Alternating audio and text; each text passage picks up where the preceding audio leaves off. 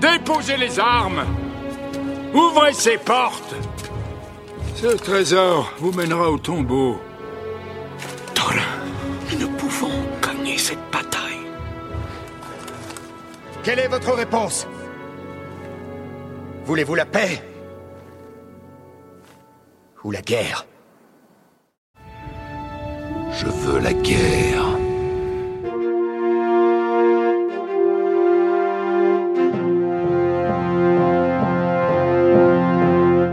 Hello there.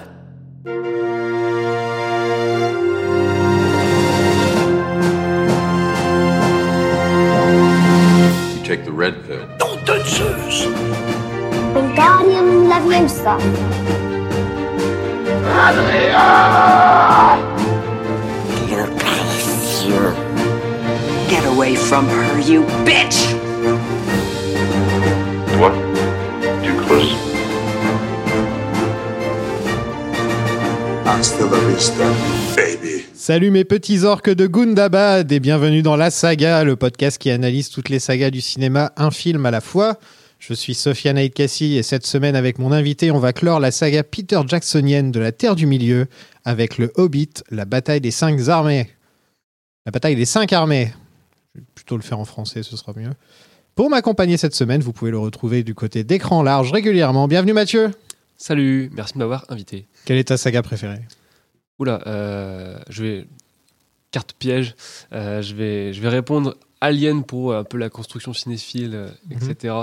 Mais bon, la, la, la grosse saga, la, la saga pour les dominer toutes, euh, pour reprendre le langage de Tolkien, c'est Godzilla, quoi, bien sûr. C'est Godzilla? Ouais, ouais, carrément. Ah, c'est il y a, cool. tout dans Je Godzilla. crois qu'on m'a jamais dit Godzilla depuis vrai le début. Ouais. Pourtant, c'est un peu ultime, quoi. T'as le, Godzilla. t'as le, la satire politique, le côté quasiment divin sur la fin. Il a fait toutes les facettes de la pop culture. C'est passionnant. Godzilla est dans le chapeau, mais par contre, j'ai aucune idée de comment je vais l'aborder. Ouais.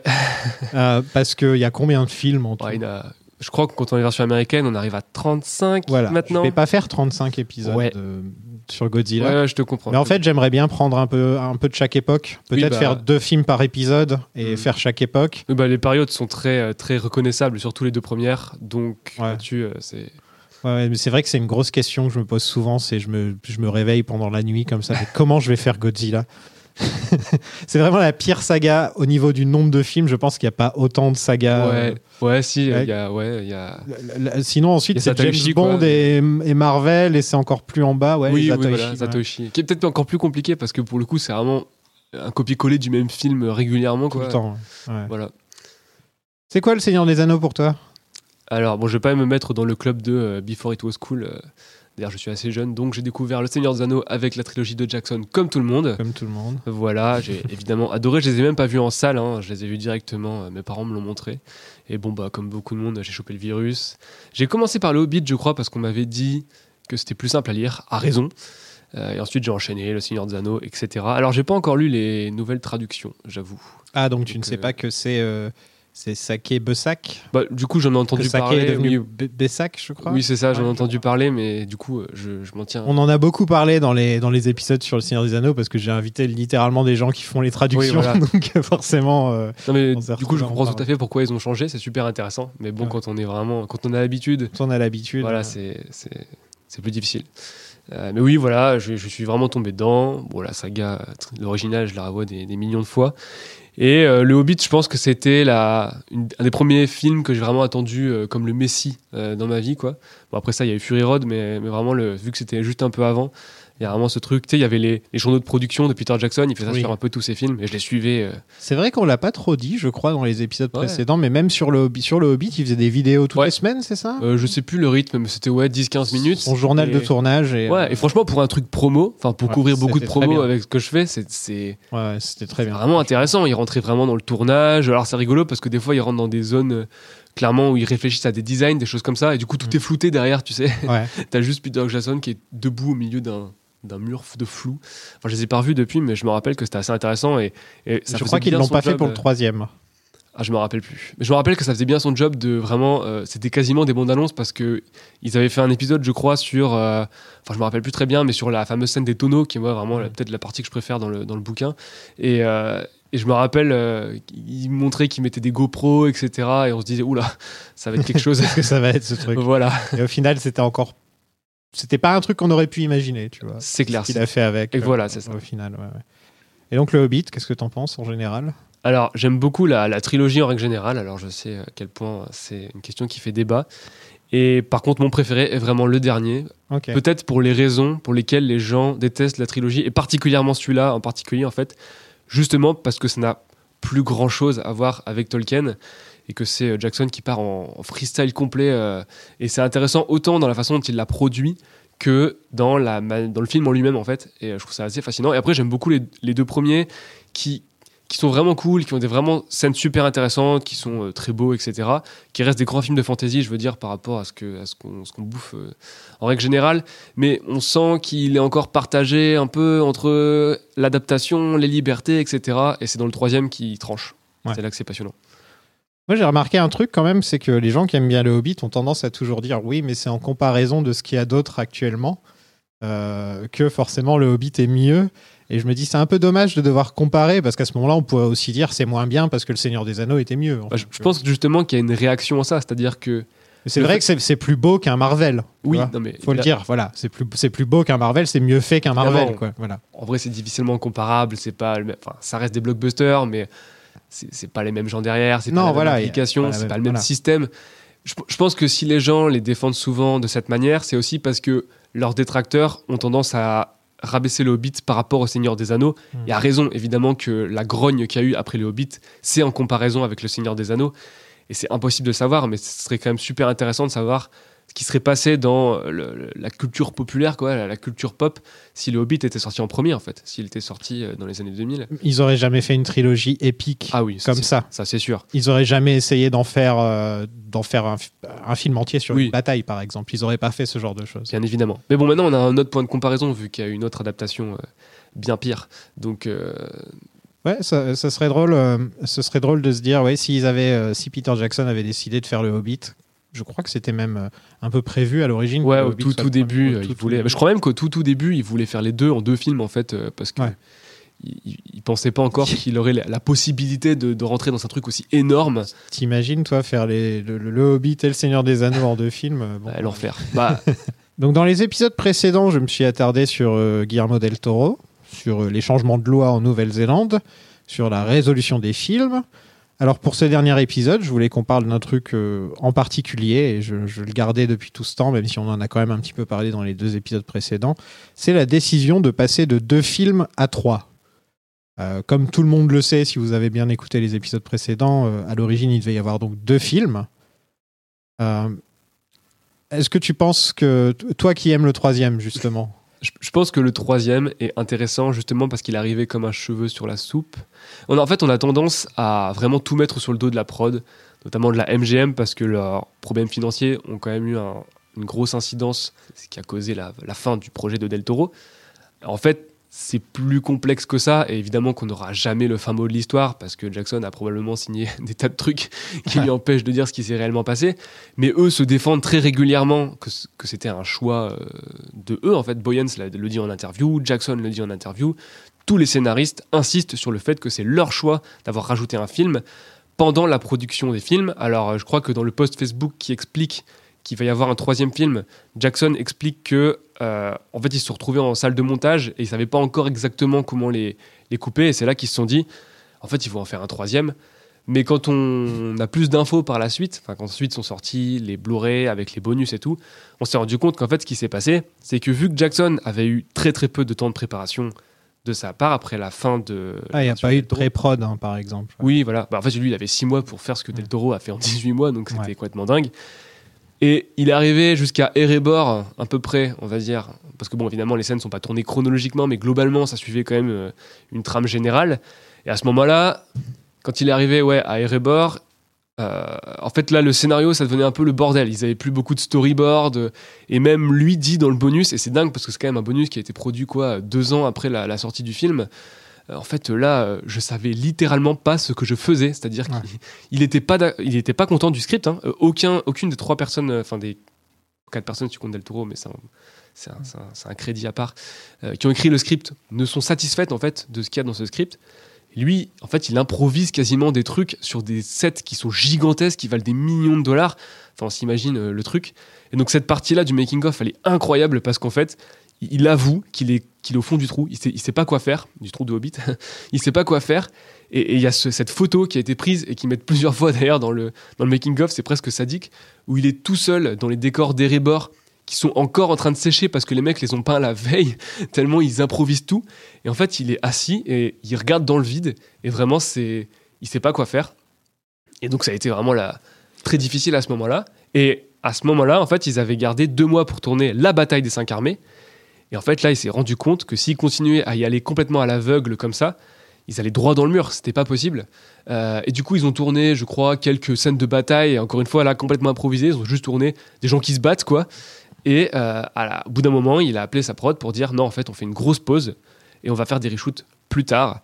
Et le moment où il a annoncé euh, qu'il y aurait un troisième film, qui était donc quelques mois avant la première du, premier film, c'était quelques bah, un mois, je crois, après qu'ils aient fini la, principale, la principale photographie, donc le, tournage principal. Donc c'est forcément lié, clairement. euh, euh, les, deux, les, deux, les deux événements sont liés. C'est forcément, forcément un rapport, quoi. Donc c'est évident que la prod, quand il lui a dit bon bah en fait finalement je vais faire trois films parce que j'ai pas d'inspiration et la bataille que je veux faire elle est quatre fois plus grosse que ce que je pensais, ils ont, ils ont dit bon bah d'accord vas-y sur trois films ils ont fait quasiment 3 milliards. je doute qu'ils qu'ils y étaient à reculons quoi. Bah, surtout qu'il y a des raisons de faire, euh, de faire euh, au niveau financier. De- parce qu'au final, ça coûte pas tant que ça de faire un troisième film comparé à ce que ça rapporte. Mm. En fait, au final. Et il y avait surtout, sur le premier film, il y avait cinq studios qui devaient se partager la, la part du lion, quoi. En gros, Mm. il y avait cinq studios. Donc, il y avait New Line, comme d'habitude. Il y avait MGM, comme tu disais, qui avait des gros problèmes de, euh, d'argent. Euh, Il y a Warner, qui est aussi sur le projet. Warner, comme je vous l'avais dit euh, la semaine dernière, c'est eux qui, euh, euh, qui ont tout fait pour que les lois en Nouvelle-Zélande changent. Euh, Il y a bien sûr Harvey Weinstein, ce gros porc qui est toujours sur le, sur le coup, euh, qui lui, par contre, touche que sur le premier. Et il y a un autre producteur encore qui touche, qui touche, euh, je, sais, je sais plus, attendez, je vais regarder son nom. Soul Sense, il s'appelle. Et en gros, lui aussi sur le premier, il doit toucher de l'argent. Donc, les producteurs de New Line, qui autrefois, euh, dans- à part sur la communauté de l'anneau, euh, ont toujours tout touché à 100%. En fait, New Line, c'était eux qui produisaient tout, donc c'était eux qui touchaient tout. Euh, ils se sont dit, peut-être si on fait un troisième film, on va pouvoir peut-être gagner plus d'argent que si on n'en fait que deux. Parce que si on n'en fait que deux, il y en a qu'un où on va vraiment faire de l'argent dessus. Parce que sur le, sur le premier, on va devoir partager tout, ce- tout ce Oui. qu'on gagne. De toute façon, je pense que c'est un échange de beaux procédés. hein. Ouais. Euh, Jackson a eu la, la chance de pouvoir réfléchir un peu parce que dans ce fameux making-of, il explique aussi qu'à un moment, en fait, il y avait tellement de gens qui lui demandaient plein de trucs et savait tellement pas où est-ce qu'il était qu'il envoyait les gens en pause pendant une heure manger et juste il s'asseyait et il réfléchissait parce qu'il n'avait pas le temps de réfléchir. Lui, ce qu'il voulait, c'était six mois pour réfléchir comment il allait faire cette bataille. Et quand on voit le résultat final, enfin, évidemment qu'il y a de la réflexion derrière. Quoi. Il y a un travail de, de Corée, etc., qui est assez impressionnant. Et du coup, euh, ouais, c'est vraiment un échange de bons procédés. Clairement, euh, la, la prod, euh, enfin, ils se sont serrés la main, ils se sont dit, d'accord, faisons ça. C'est assez fascinant hein, quand on réfléchit euh, Ouais. de se dire un tel projet et c'est euh, allez, improvise. C'est incroyable. Le mec, il est sur une trilogie qui a coûté plusieurs centaines de millions de dollars et il se retrouve, il a même pas de storyboard. Quoi. Ouais. De toute façon, tu l'as dit, c'est pas du tout le même système de production. Il y a beaucoup plus de prod derrière, le budget Ouais. est beaucoup plus gros. Il n'y a pas le, cette le aura budget de... est énorme hein, Voilà, sur ces films. C'est incroyable. Et surtout, le, le Seigneur Anneaux a mine de rien une forme de indépendance dans le côté méga budget parce qu'il allait partir, il est par, il a obtenu d'aller en Nouvelle-Zélande. Il avait quand même plus ou moins une certaine liberté créative, etc. Alors que là, on sent qu'il y a quand même beaucoup plus de pression. Il n'avait pas envie de le faire. Il s'est retrouvé sur le projet. Et Jackson a toujours été un cinéaste qui a besoin d'énormément de préparation. Par exemple, Brain Dead, qui est qu'on considère souvent comme le petit truc de sale gosse, euh, etc. Bah, mine de rien, bon, déjà la scène de fin, elle est tellement délirante, et je crois qu'il lui a fallu des années aussi de préparation pour un film pareil. Alors t'imagines pour le Hobbit, quoi, et surtout la bataille des cinq armées, qui certes est petite dans le bouquin, mais ce serait mal connaître Jackson que penser qu'il allait juste faire assommer Bilbo, mettre un fondu en noir et euh, partir sur autre chose, quoi. Parce que c'est comme ça dans le, dans le livre, hein, pour Oui, les gens oui, qui il y a un tout petit courant. peu avant, et en fait il raconte rétrospectivement, comme Ouais. souvent dans le Hobbit. Comme façon. souvent dans Le Seigneur Voilà. des Anneaux aussi. Oui, tout à fait, oui. Ouais. Tiens, passe-moi le Hobbit pour voir, parce qu'il est sur la table en version poche de 2002. Avec un superbe dragon sur la couverture. Ouais, un dragon qui ressemble pas vraiment à un dragon, on va pas se mentir. Le Hobbit, Dieu, fait 300 pages. Ouais, ouais. Le, Oui, Hobbit, bah. le Hobbit fait 300 pages. Et de ces 300 pages, tu en fais trois films de 3 heures. Oui. Bah, au pire que ça. Bon, celui-là a- est un peu plus court. Oui, voilà. D'ailleurs, c'est bien hein, qu'ils soient un peu plus courts. hein. Oui. Franchement, ça m'a fait plaisir quand j'ai lancé le film et je vois 2h45. Oui, oui, bah, et en plus, en version longue, euh, 2h45, je crois que la version, euh, la version cinéma est encore plus courte, si je dis pas de bêtises. Mm. C'est le plus court film de tous des six films. Ce qui est On est- étonnant est parce que c'est le heures dernier, la plupart du temps, euh, comme Le Retour du Roi était de loin le plus long Ouais. des, des Oui, trois. mais euh, par rapport au livre, Ouais. parce que tu dis, ils adaptent un bouquin en trois films. En fait, c'est pire que ça. Ils adaptent le premier film qui fait quoi 150 pages sur les, sur les 300. Ouais. Le deuxième, il- quand le deuxième termine, il reste 50 pages, grosso Ouais. modo, vraiment. Euh, toute la partie avec euh, Dol Guldur, euh, euh, Elrond, etc. Ça, c'est un paragraphe de quatre lignes à la fin du bouquin qui explique plus ou moins qu'ils sont allés se battre avec le nécromancien. Le reste, il l'a piqué des annexes du retour du roi qui expliquent plus ou moins ce qui s'est passé à ce moment-là. Encore une fois, c'est microscopique, quoi. Est-ce que tu savais que, que pendant pas mal de temps, le troisième film aurait fait le pont entre le Ouais. Hobbit et le Seigneur des Anneaux? Ouais. Et donc, ça aurait pas été un film Hobbit, ça aurait été un film Aragorn.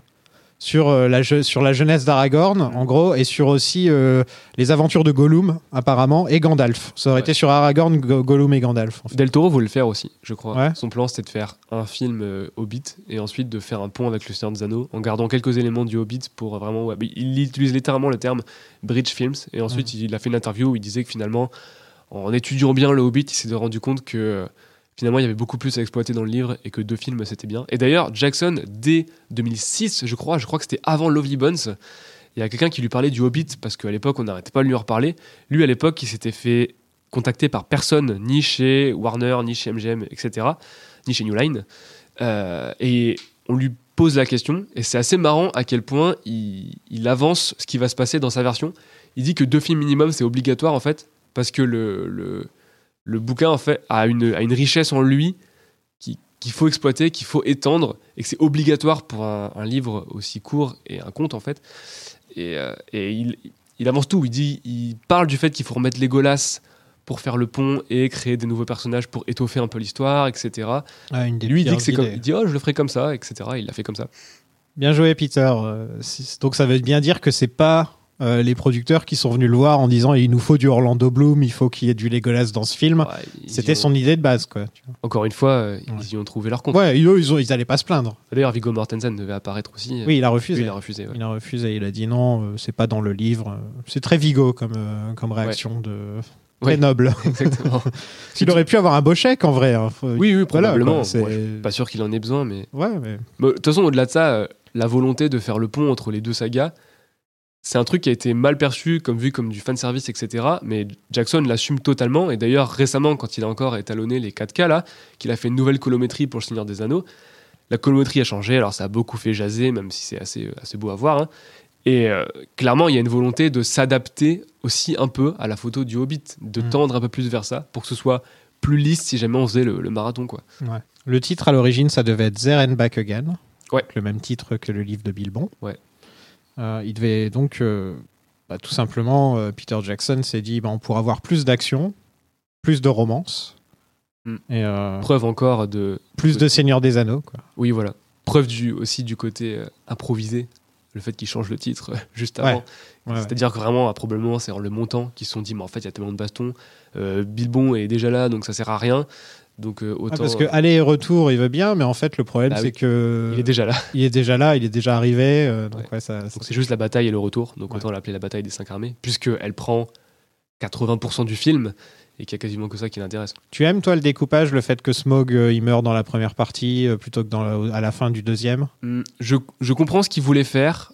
Je, je pense qu'il y a vraiment une volonté de faire un peu comme le début des deux tours avec la scène de Smog qui explose la ville. Vraiment démarrer sur un truc très fort et sur une création parce qu'on va pas se mentir. Enfin, moi personnellement, je pense que Smog est vraiment une des meilleures choses qu'ils ont sorties du livre. Son design est superbe, Ouais, etc. ouais, Alors je sais pas ce que vous en dites dans l'épisode. euh, On en a dit que du bien. euh. Voilà, vraiment. Même si j'aime pas, même si je suis pas un grand fan de la trilogie Ouais. du Hobbit, faut quand même avouer Oui. que Cette scène, Smaug elle est est, quand même- très très réussi. Ah, elle est très réussie, etc. Et du coup, il y a un peu ça avec, tu sais, le Balrog euh, dans le, le Seigneur des Anneaux. C'était un personnage qui était devenu assez iconique alors qu'il avait qu'une seule scène. Du coup, démarrer les deux tours avec le retour de ce personnage-là, ça te mettait direct dans le bain, quoi. Et là, il y a un peu ça aussi dans, le, dans la, ba- la bataille des cinq armées. Ça termine euh, en plus avec un cliffhanger de dingue. Et d'ailleurs, je crois qu'il dit, il a défendu ce choix en disant que, pareil, c'est un truc qu'ils ont décidé plus ou moins au montage, enfin, en- pendant le film. On sait jamais exactement quand est-ce qu'il il parle. Et qu'en fait, il s'est dit, le problème des cliffhangers, en règle générale, c'est qu'on sait pas s'il va y avoir un payoff derrière. Sauf que là, on l'a déjà tourné le truc. Donc on peut lui faire dire euh, I am fire, I am death, euh, dire Bilbon, dire euh, Oula, qu'est-ce qu'on a fait? On a fait de la merde. Et, euh, et ensuite, on va le donner dans tous les cas. Les gens n'auront pas de problème, ils auront juste à attendre un an. Et personnellement, je trouve la scène très spectaculaire. Et je, je vois mal en fait sur quoi ils auraient commencé le film s'il n'y avait pas eu ça. Euh, sur quoi ils auraient pu commencer le film, en effet Sur, euh, sur les nains qui retournent à la montagne. ouais, ça aurait Ouais. sûrement commencé comme ça, je pense. Voilà, ça aurait ouais. été moins, moins épique. ouais. moins épique. Mais étant donné que tu as une bataille qui dure une heure dans le film. Certes. Combien de temps elle dure la bataille? Je sais plus, mais elle dure, elle dure bien longtemps quand même. hein. Franchement, Du en fait, début à la fin, ça doit être quand même. euh, c'est difficile à dire. c'est même que- plus long peut-être que le gouffre de Helm. euh, Oh, je pense que c'est probable. hein.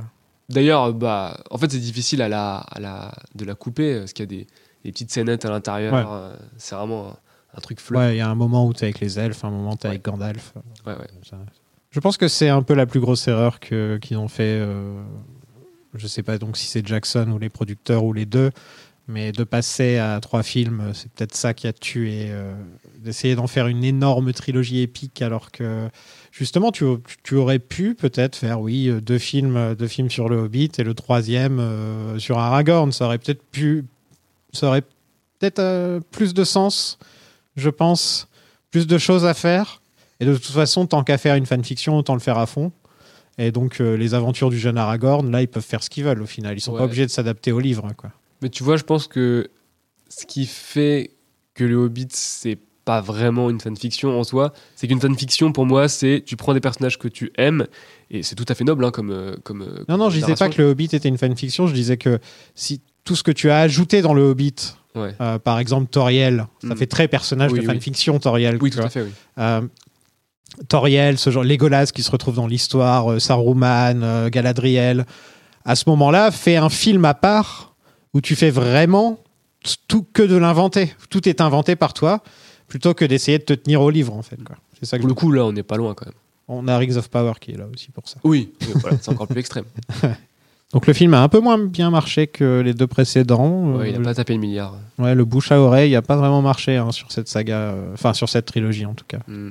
Ouais. Oui, bon, la, la réception presse a été globalement positive, mais euh, évidemment qu'on est loin des cimes du Seigneur des Anneaux euh, en règle générale. Et puis de toute façon, sur le troisième, euh, vu qu'il exacerbe les, les défauts, on va dire, enfin ce qu'on a reproché aux deux premiers, c'est-à-dire le non-respect de Tolkien concrètement, Mhm. et le côté euh, cartoonesque quasiment euh, des scènes épiques, ça n'a pas joué en sa faveur. Ah, Là, Tolkien, enfin, il est déterré, il fait, Ah oui. des, il fait des saltos là, Tolkien. Tout à fait.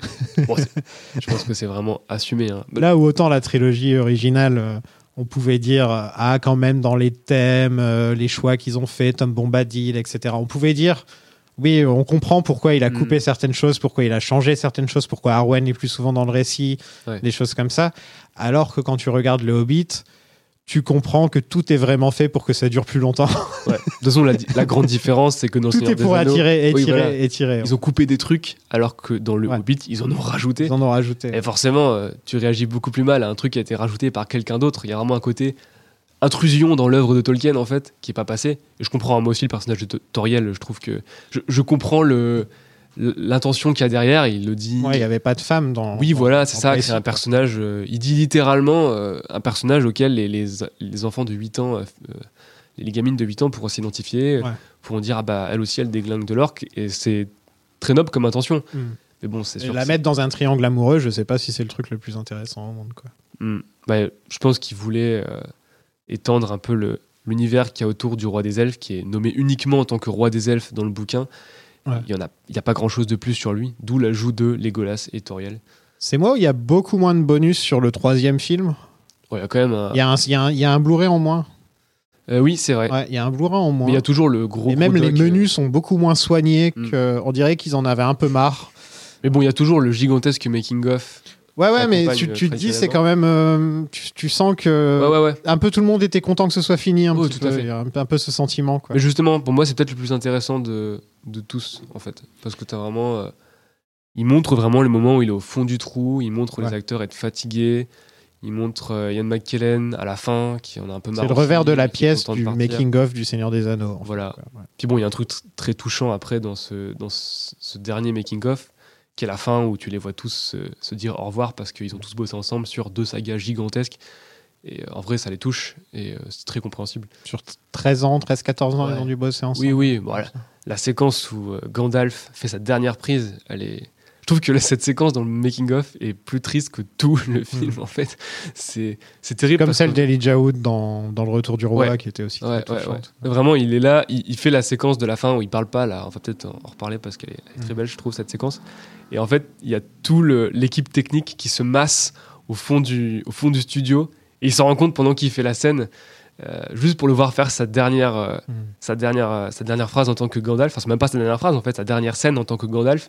Et là, il y a une interview de je sais plus qui qui dit C'est dingue quand même, on assiste à la toute fin d'un des personnages de pop culture les plus respectés de l'histoire, quoi. Ouais. ça devait être touchant. Lui-même était très touché, Gandalf, mal- enfin, oula, pardon, Ian McKellen, je confonds, malgré les, malgré les problèmes qu'il a eu sur le tournage. Tu penses quoi du nouveau Gandalf? Alors, on a traité la série avec mon collègue Lino, qui s'y, connaît pas mal aussi en, en Seigneur des Anneaux, qui est d'ailleurs plus calé que moi encore dans tout ce qui est euh, second âge, etc. Et euh, lui, il a une théorie, c'est que c'est pas vraiment Gandalf et que la série, de toute façon, elle fait tellement n'importe quoi qu'à la fin, il va y avoir un twist qui nous explique que. euh, il dit qu'il va s'appeler Glanduf et que ça va être encore un personnage inventé n'importe comment et que c'est encore du faux fanservice. Bon, Glandaft. ouais, voilà, moi je crois pas tout ça. Euh, je pense que ça cristallise tout le problème de la Non, série. c'est Voilà. vrai que je me suis jamais posé, mais euh, la question, je me, je me suis jamais dit euh, qu'est-ce que je pense de Gandalf par rapport à celui d'Ian McKellen, parce qu'Ian McKellen met tellement dans une dimension à part Mm. que j'ai même pas l'impression que c'est le même personnage ou quoi que Ouais. ce soit. tu vois, Ap- j'ai pas- Après, pour être honnête, je déteste ce qu'ils ont fait du personnage, mais je trouve que le comédien qu'ils ont engagé, Ouais, pour bien. ce qu'il a joué, franchement, il est bien. il est bien, non, non, c'est pas un problème de comédien. hein, je Ouais, veux dire, c'est plus un problème du fait qu'on est. Enfin, c'est très difficile. Il y a- des- du dernier Il y a- épisode. il y a c'est des pas rôles comme ça. euh, pour revenir à Marvel, par exemple, je vois mal quelqu'un reprendre le rôle de Tony Stark. Tu vois Ouais, Parce que il a été marqué par un acteur. Pareil pour Jack Sparrow. Jack Sparrow, il sera joué que par, par un acteur. Enfin, je pense, à part si un jour ils font la jeunesse de Jack Sparrow ou un truc dans le genre. Euh, Il y, a des- il y a des rôles comme ça où euh, Luke Skywalker, par exemple, tu vois, c'est- il Mm. y a des rôles comme ça où tu ne peux pas. euh, tu ne peux imaginer qu'un seul, qu'un seul acteur et Ian McKellen, il rentre complètement dans cette Ouais. De catégorie. toute façon, je pense que l'histoire de la météorite, c'est aussi une façon de faire accepter ça. Hmm. Bon, au-delà du fait de faire accepter qu'il y ait Gandalf à une époque où il n'est pas du tout censé être là, euh, il y a aussi le fait de faire accepter que ce sera pas Ian McKellen. Et du coup, euh, on construit toute la série autour de la révélation de son identité, ce qui pour moi est un enjeu narratif euh, terrible, quoi. Bon, c'est la dernière fois qu'on parle de Rings of Ouais. Power, c'est promis. Bon, ça a quand même fait, euh, le Hobbit 3, ça a quand même fait 960 millions. Oui, Je oui. veux dire, on va pas, les, on va pas pleurer Ah, non, non, plus. non, hein, tu vois, c'est quand même euh, des gros succès, c'est presque un milliard à chaque fois. Euh, Il y a quand même peu de sagas dans l'histoire du cinéma qui peuvent se targuer d'avoir fait pratiquement 3 milliards Ouais. toutes seules. C'est Ouais. dingue. ouais, en, en trois films. Ouais.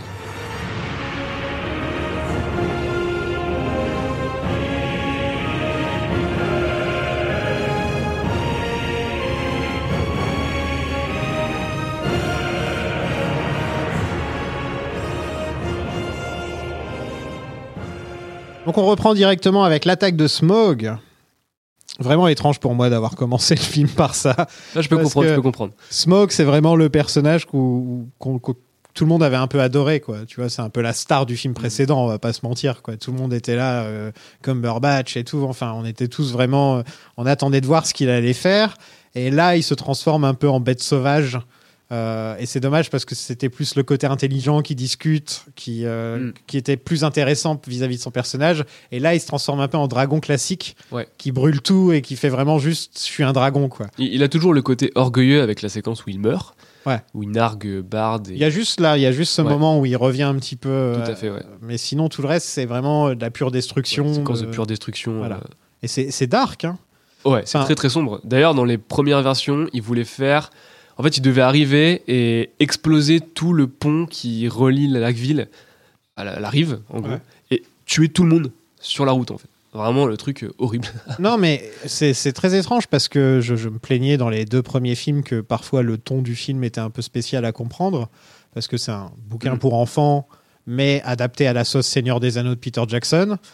Euh, Là, dans ce film, il y a je ne sais pas combien de décapitations Ah oui, bah alors. et de démembrements, mais c'est un truc de malade. Bah alors on va en reparler, mais le film originellement a été classé R quand même. Mais- c'est le seul film de la saga. Mais c'est pas étonnant parce que et c'est chaud parce que le Hobbit c'est censé être pour les enfants à l'origine et là tu vois toute une ville se faire cramer avec des enfants qui brûlent, des vieux qui brûlent. Tu vois des décapitations à tout va. Euh, J'étais un peu mal à l'aise vis-à-vis de ça. Je me suis dit c'est c'est- c'est très étrange. On dirait qu'il fait plus un film euh, un film trash euh, gore euh, sur Oui, les bah. bords. euh. Bon Jackson a toujours eu ce Voilà. côté-là. hein, je veux dire. C'est ce que les défenseurs du film aiment du coup, Ouais. justement. Le côté, euh, c'est vraiment du Je Jackson m'en rappelais pur plus. J'étais très étonné en fait. Oui, mais tout le film De est la violence, très très noir, très ouais. très violent. Et voilà, il y a un nombre de décapitations Ouais. ahurissant. Ouais, il y a un moment les Golas il en décapite je sais pas combien. Ah oui. Ah puis alors, on en reparlera, mais il y a une séquence de la version longue qui est pour moi la meilleure séquence de la saga, qui est complètement folle, où c'est un festival, et d'ailleurs ils l'ont coupé justement parce que je pense que c'était cette séquence-là too much. qui, qui a, qui a donné le classement R et qu'ils ont dû couper pour Ah, arriver sur un ouais. PG-13. T'as ce plan où le char, il, il coupe les deux jambes d'un orc Ah et oui, il continue à marcher sur ses Continue moignons. Et ça, c'est vraiment du brain dead. C'est incroyable. Mais je ne comprends pas parce que le premier film a ce côté très enfantin, même le deuxième là aussi, même si ça ressemble quand même au Seigneur des Anneaux de Jackson. Et là, c'est vachement plus proche de. Bah là, c'est clairement un film Jackson Mm. en fait. C'est pas comme tu disais, ça s'éloigne totalement de Là, il Tolkien. tranche, voilà. Voilà, là c'est mon film à partir de Là où maintenant. le deuxième, par exemple, il est vraiment le cul entre euh, Ouais. le, le conte pour enfants et le truc super dark. Il y va à fond. C'est violent, c'est noir. Tu aimes bien ce qu'ils ont fait de Bard? Comparé au livre où il se pointe, il tue le dragon et on l'a Ouais. pu parler de lui.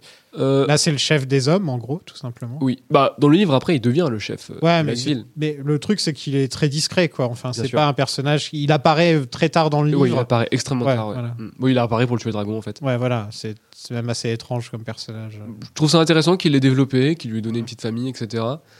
Euh, J'aime plutôt bien le choix euh, du comédien. euh, C'est qui cet acteur déjà?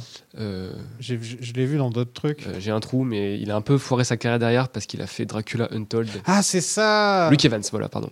Luke Evans, frère. euh, Et qui, a- qui avait bossé pour Kitamura, je sais pas si c'est avant ou après, dans No One Lives, série B d'horreur complètement azimutée que n'aurait pas renié Jackson d'ailleurs, parce que de toute façon Kitamura est un grand héritier de, de Jackson, et qui du coup était plutôt bien trouvé. Bon, il a le côté un peu euh, héros sans peur et sans reproche, hein, avec le look qu'ils lui ont donné. euh. Je trouve que ça colle plutôt bien avec la maigre image qu'on en a dans le livre. Euh, non, c'est bien. oh, En fait, j'aime beaucoup la séquence pendant la destruction du dragon où il le tue. Euh, il fallait trouver vraiment fallait que ce soit important le moment où Smog meurt et que ce soit intime. Et cette idée de l'enfant sur lequel il met la flèche, qui ne peut pas voir l'horreur qui se passe derrière lui, qui doit le rassurer en tirant la flèche. Encore une fois, c'est très littéral parce que c'est très Jackson, mais je trouve ça très beau, vraiment. Euh, et c'était nécessaire qu'il creuse un peu son personnage avant de donner cette scène-là, qui est assez importante et qui est très belle. Franchement, le, le moment où le dragon s'effondre en explosant tout derrière le, le- le gosse qui pleure, vi- Visuellement, c'est très joli. hein. Ouais, Il n'y a, rien à dire à ce niveau-là. hein. C'est juste beau, que ça tombe un peu comme un cheveu sur la soupe, en fait. Euh, C'est très étrange de, de commencer par ça, en fait. C'est ça que je ne comprends toujours pas, en fait. C'est tout de suite, dans la violence, on tue le dragon. C'est dommage parce que Bard, on l'a un peu introduit dans le, dans le, dans le film d'avant, Mm. mais on donne tellement d'indices que c'est lui qui va tuer le dragon. oui, oui. Tu vois, il y a tellement, tellement, tellement d'indices dans le, dans le film d'avant que c'est lui qui va tuer le dragon. Oui. Que quand il le fait, c'est un peu bon, ok, il a tué le dragon et maintenant on fait quoi Tu vois, enfin, qu'est-ce qui se passe? Oui, c'est vraiment un héros total. Qu'est-ce qui se passe maintenant? Ah bah maintenant il va y avoir une grosse bataille. Je fais ouais, mais c'est dommage, j'aurais bien aimé que ça s'arrête après le dragon, moi, tu vois, personnellement. et, et non, oui, le, le côté euh, où il aide son fils, euh, c'est l'épaule de son fils qui l'aide à, à viser. Euh, c'est vrai que c'est une bonne idée. ouais. Ouais, ouais, c'est c'est assez, c'est assez beau. C'est original. C'est c'est assez touchant. je trouve que ça fonctionne très bien. C'est très jacksonien. c'est pas dans le livre. hein, ouais, ouais. Non, pas du Faut tout. Préciser, c'est pas dans le livre. Évidemment. De même que les, les flèches noires, etc. Là, c'est. euh, Il n'y a pas une flèche noire spéciale pour. euh, dans- euh, ah, je dois avouer que j'ai un doute. Je, crois que dans le livre, il y a une flèche noire. C'est pas des grandes flèches, c'est des Dans vraies tous les c'est cas, une ça a flèche pas la-. Une aussi grosse. Non, c'est pas harpon, quoi, euh, ouais. C'est pas ce truc. Ouais. euh, euh, que John O explique avoir passé euh, un temps incroyable à designer un nombre de pointes de lance complètement dingue avant qu'il trouve celle-ci, avec le côté complètement aérodynamique euh, et ce plan. euh, alors, encore une fois, c'est super jacksonien qui suit la flèche jusqu'au cœur du dragon. Assez- je trouve ça assez canon, personnellement, visuellement, euh, ça dépote.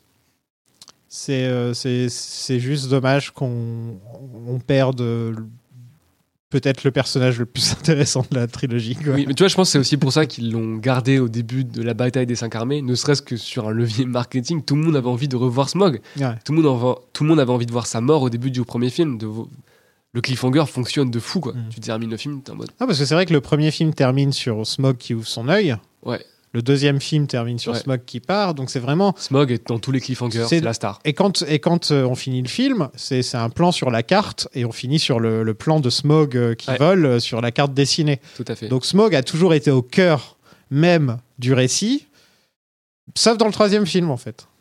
Absolument. Voilà. Donc ça y est, le Hobbit c'est fini. Hein, ils ont tué le dragon, donc ils peuvent maintenant rentrer chez eux. Après, dans le livre, la partie sur euh, Les- Taurine, l'or, etc., reste quand même assez développée. Ouais. C'est ce qui fait l'originalité aussi du, du livre, enfin du, Mm. du, du truc pour enfants, c'est que en temps normal, il se serait arrêté après la mort du dragon, voilà, il a battu le dragon, etc. ouais. Et là, il y a toute une partie derrière, et là, pour le coup, on est en, en plein dans les thématiques de Tolkien qui va beaucoup développer par la suite, du matérialisme, Mm. ce que ça fait aux gens, et finalement, l'or qui change tellement de propriétaire. Euh, et le personnage de, de Thorin dans le bouquin est aussi assez intéressant par rapport à ça, malgré le fait. euh, Enfin, il y a la partie avec Hobbit, euh, avec Bilbon, pardon, qui récupère l'Arkenstone, qui lui, qui lui cache, etc., qui manque euh, de le tuer quasiment. Ouais, ça, ça c'est pris des- du livre. Voilà, voilà. Ouais. et qui est super intéressant. Alors, étrangement, dans le film, finalement, ça c'est se la... tellement rapidement. ce Voilà, c'est ça. Mais étrangement, finalement, dans le film, c'est peut-être pas la partie la plus intéressante du film. Quand tu, vois, quand tu le revois, tu vois tout ça, tu te dis, c'est cool tout ça, mais c'est quand la baston Parce que la bataille des cinq armées, tu regardes ça pour le, le grand spectacle. Pour la en fait. bagarre. quoi. Ouais. Pauvre archer. Ils t'ont abandonné. N'espère aucune aide. Est-ce ton enfant? Tu ne pourras le protéger du feu. Il va brûler. Les nains retournent à Erebor par la grande porte cette fois. Euh, mais Thorin est déjà en train de perdre la boule. Hmm. Il a deux doigts de plonger dans l'or euh, comme euh, Ouais. l'oncle Picsou. Alors à l'origine, il devait plonger dans les masses d'or qu'il y a dans la, la grotte. Et je crois que c'est au niveau des rendus, ça n'a pas satisfait Jackson. Et du coup, ils ont eu cette idée d'une sorte de gigantesque mare d'or dans laquelle il se noyait. La- ouais, ça c'est plus tard. Ouais. Ouais. Euh, la, la, la mare d'or euh, qui vient du, du truc qui a été cramé Ouais, par euh, Tout à fait, dans le film précédent. dans le film précédent. Euh, des pires effets spéciaux de, des, des six films, hein, je crois. Le, Ouais, ouais, le ça- métal qu'ils font, c'est vraiment pas. C'est pas, pas incroyable. Ils ont tout mis sur quoi. Bah, L'idée est bien, mais dans l'exécution, c'est compliqué. T'aimes bien Thorin, toi? Ouais, j'aime beaucoup le comédien, encore une fois. C'est compliqué parce que le, en fait, le personnage est antipathique au début et il devient antipathique à la fin. Du coup, c'est difficile de s'y attacher, c'est vrai. Sa rédemption à la fin, du coup, passe un peu moins. C'est difficile de vraiment s'émouvoir d'un personnage qu'on a un peu appris à détester quand même. Qui est jamais sympa pendant trois films. Ouais, c'est un peu ça, voilà. Mm. Euh, après, sa relation avec les autres nains est en règle générale assez touchante.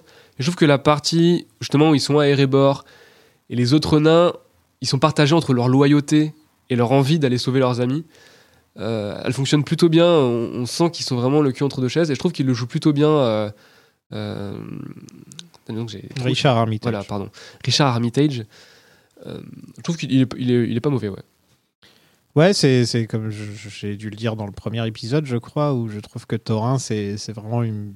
C'est un peu du gâchis parce que c'est vrai qu'ils auraient pu nous le vendre comme un mec sympa au début, qui petit à petit est corrompu, euh, Ouais. Euh, que ça lui monte à la tête et qu'il pense qu'à l'Arkenstone, il pense qu'à son or, euh, Mm. ces choses-là. Mais on le voit tellement venir en fait. C'est un peu Mm. comme Bard, on sait qu'il va tuer le dragon. Bah là, on le voit venir. De toute façon, on sait que le moment où, euh, où Thorin va, va, rentrer dans le, va rentrer dans la montagne, tu sais très bien qu'il va être complètement, euh, complètement euh, accro à l'or. Quoi. Ouais. Et ça, c'est peut-être le gros problème aussi d'avoir trois films. En deux films, ce serait beaucoup mieux passé, je pense. Ce serait un peu plus passé comme une lettre à la poste parce que, euh, en fait, le, le fait d'étirer à fond le récit, ça fait qu'il y a plein de scènes où on va se poser et essayer d'étudier un petit peu le personnage, qui est une bonne chose. Mm. Mais en faisant ça, ça nous fait trop de clin d'œil sur le fait que plus tard, il va tourner, euh, il va mal tourner, en fait. Je sais pas si j'explique bien ce que je suis en train de dire. Non, mais je vois ce que tu veux dire. oui, après, s'ils avaient passé moins de temps sur la bataille, ils auraient pu passer plus de temps sur cette genre d'avarice qui le- qui l'atteint au fur et à Mm. mesure. Ça aurait peut-être été plus intéressant aussi.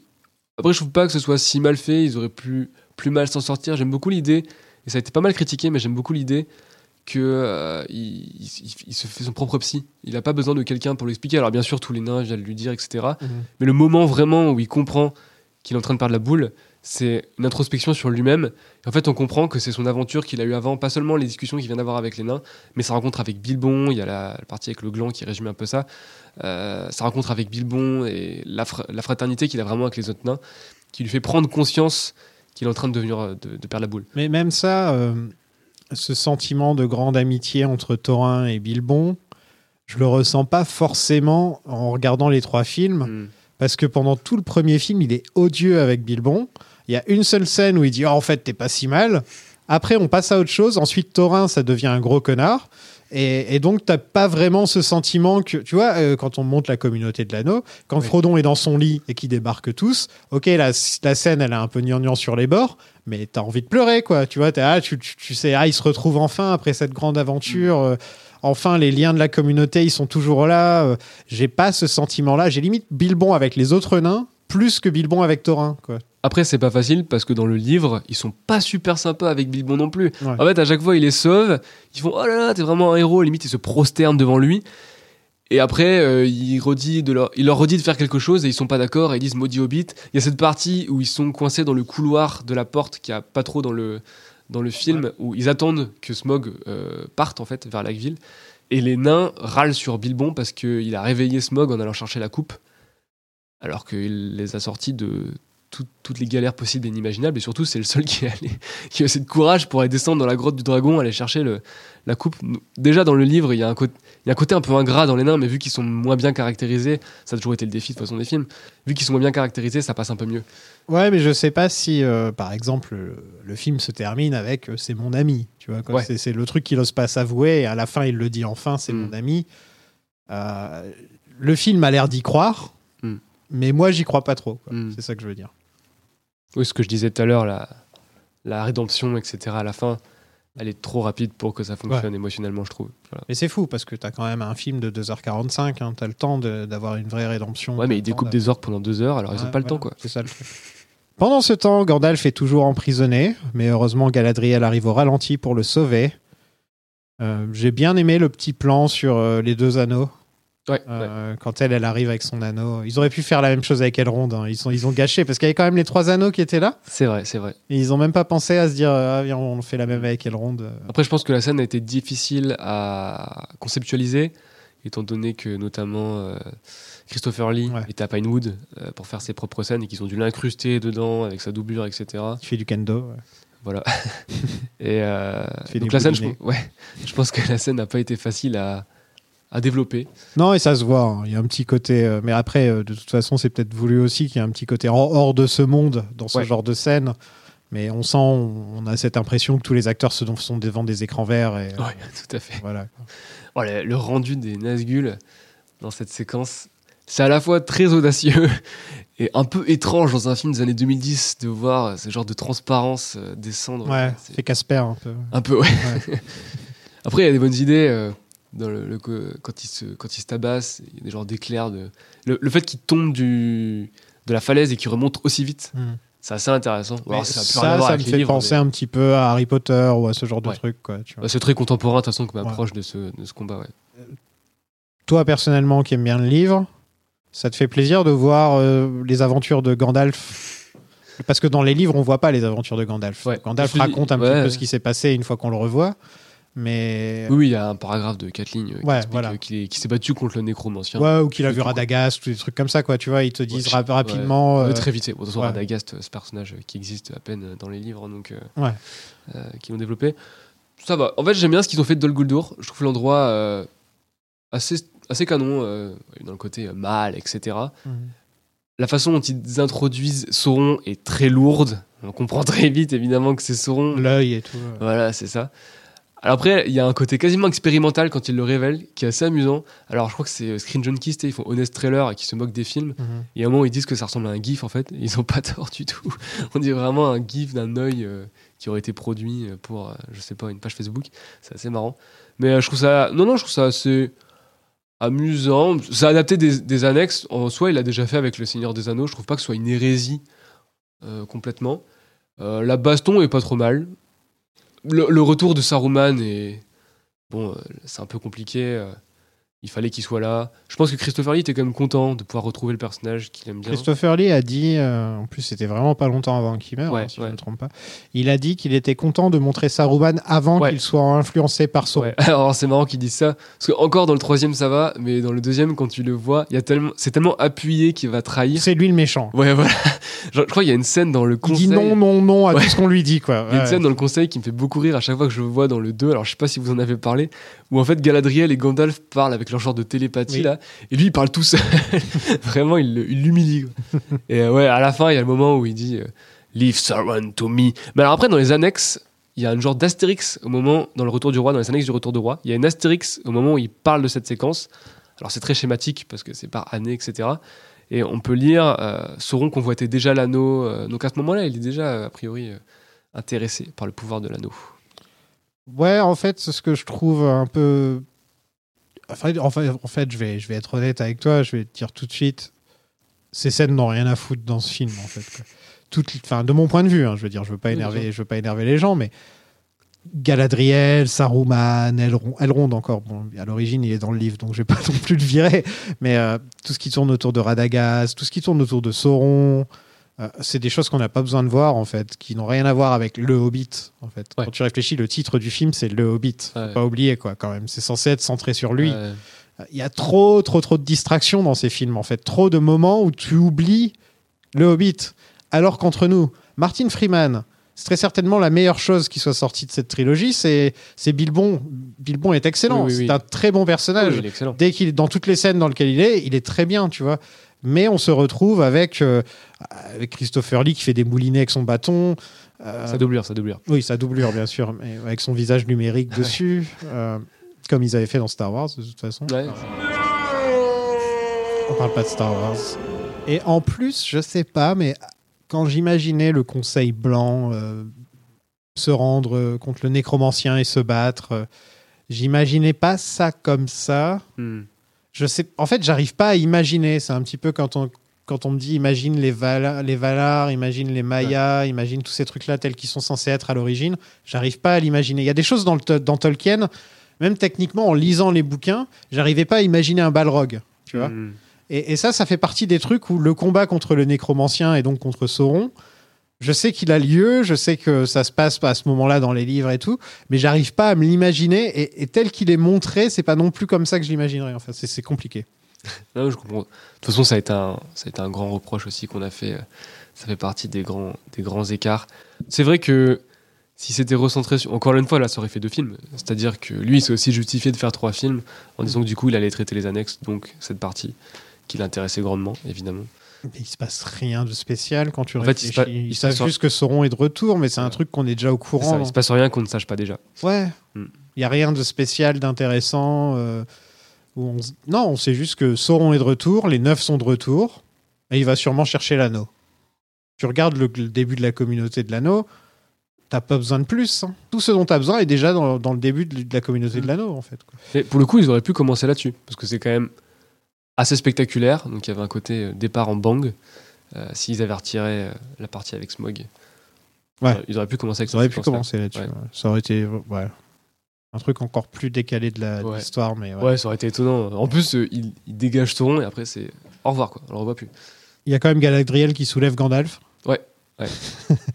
C'est quoi cette tension euh, Alors- amoureuse, romantique entre les deux Moi, je vois pas ça comme une tension romantique, il y a une forme de d'amitié, quoi, entre deux, j'ai. Ouais, mais il y a quand même Oui, un petit très côté ambigu, partez sûr, avec ouais. moi, madame, s'il vous plaît, partez avec moi. ça se voit plus dans le second où elle lui retire sa mèche sur le. Ouais, y a- Et là, il y a une tension. euh, non, c'est bizarre. Elle est mariée déjà.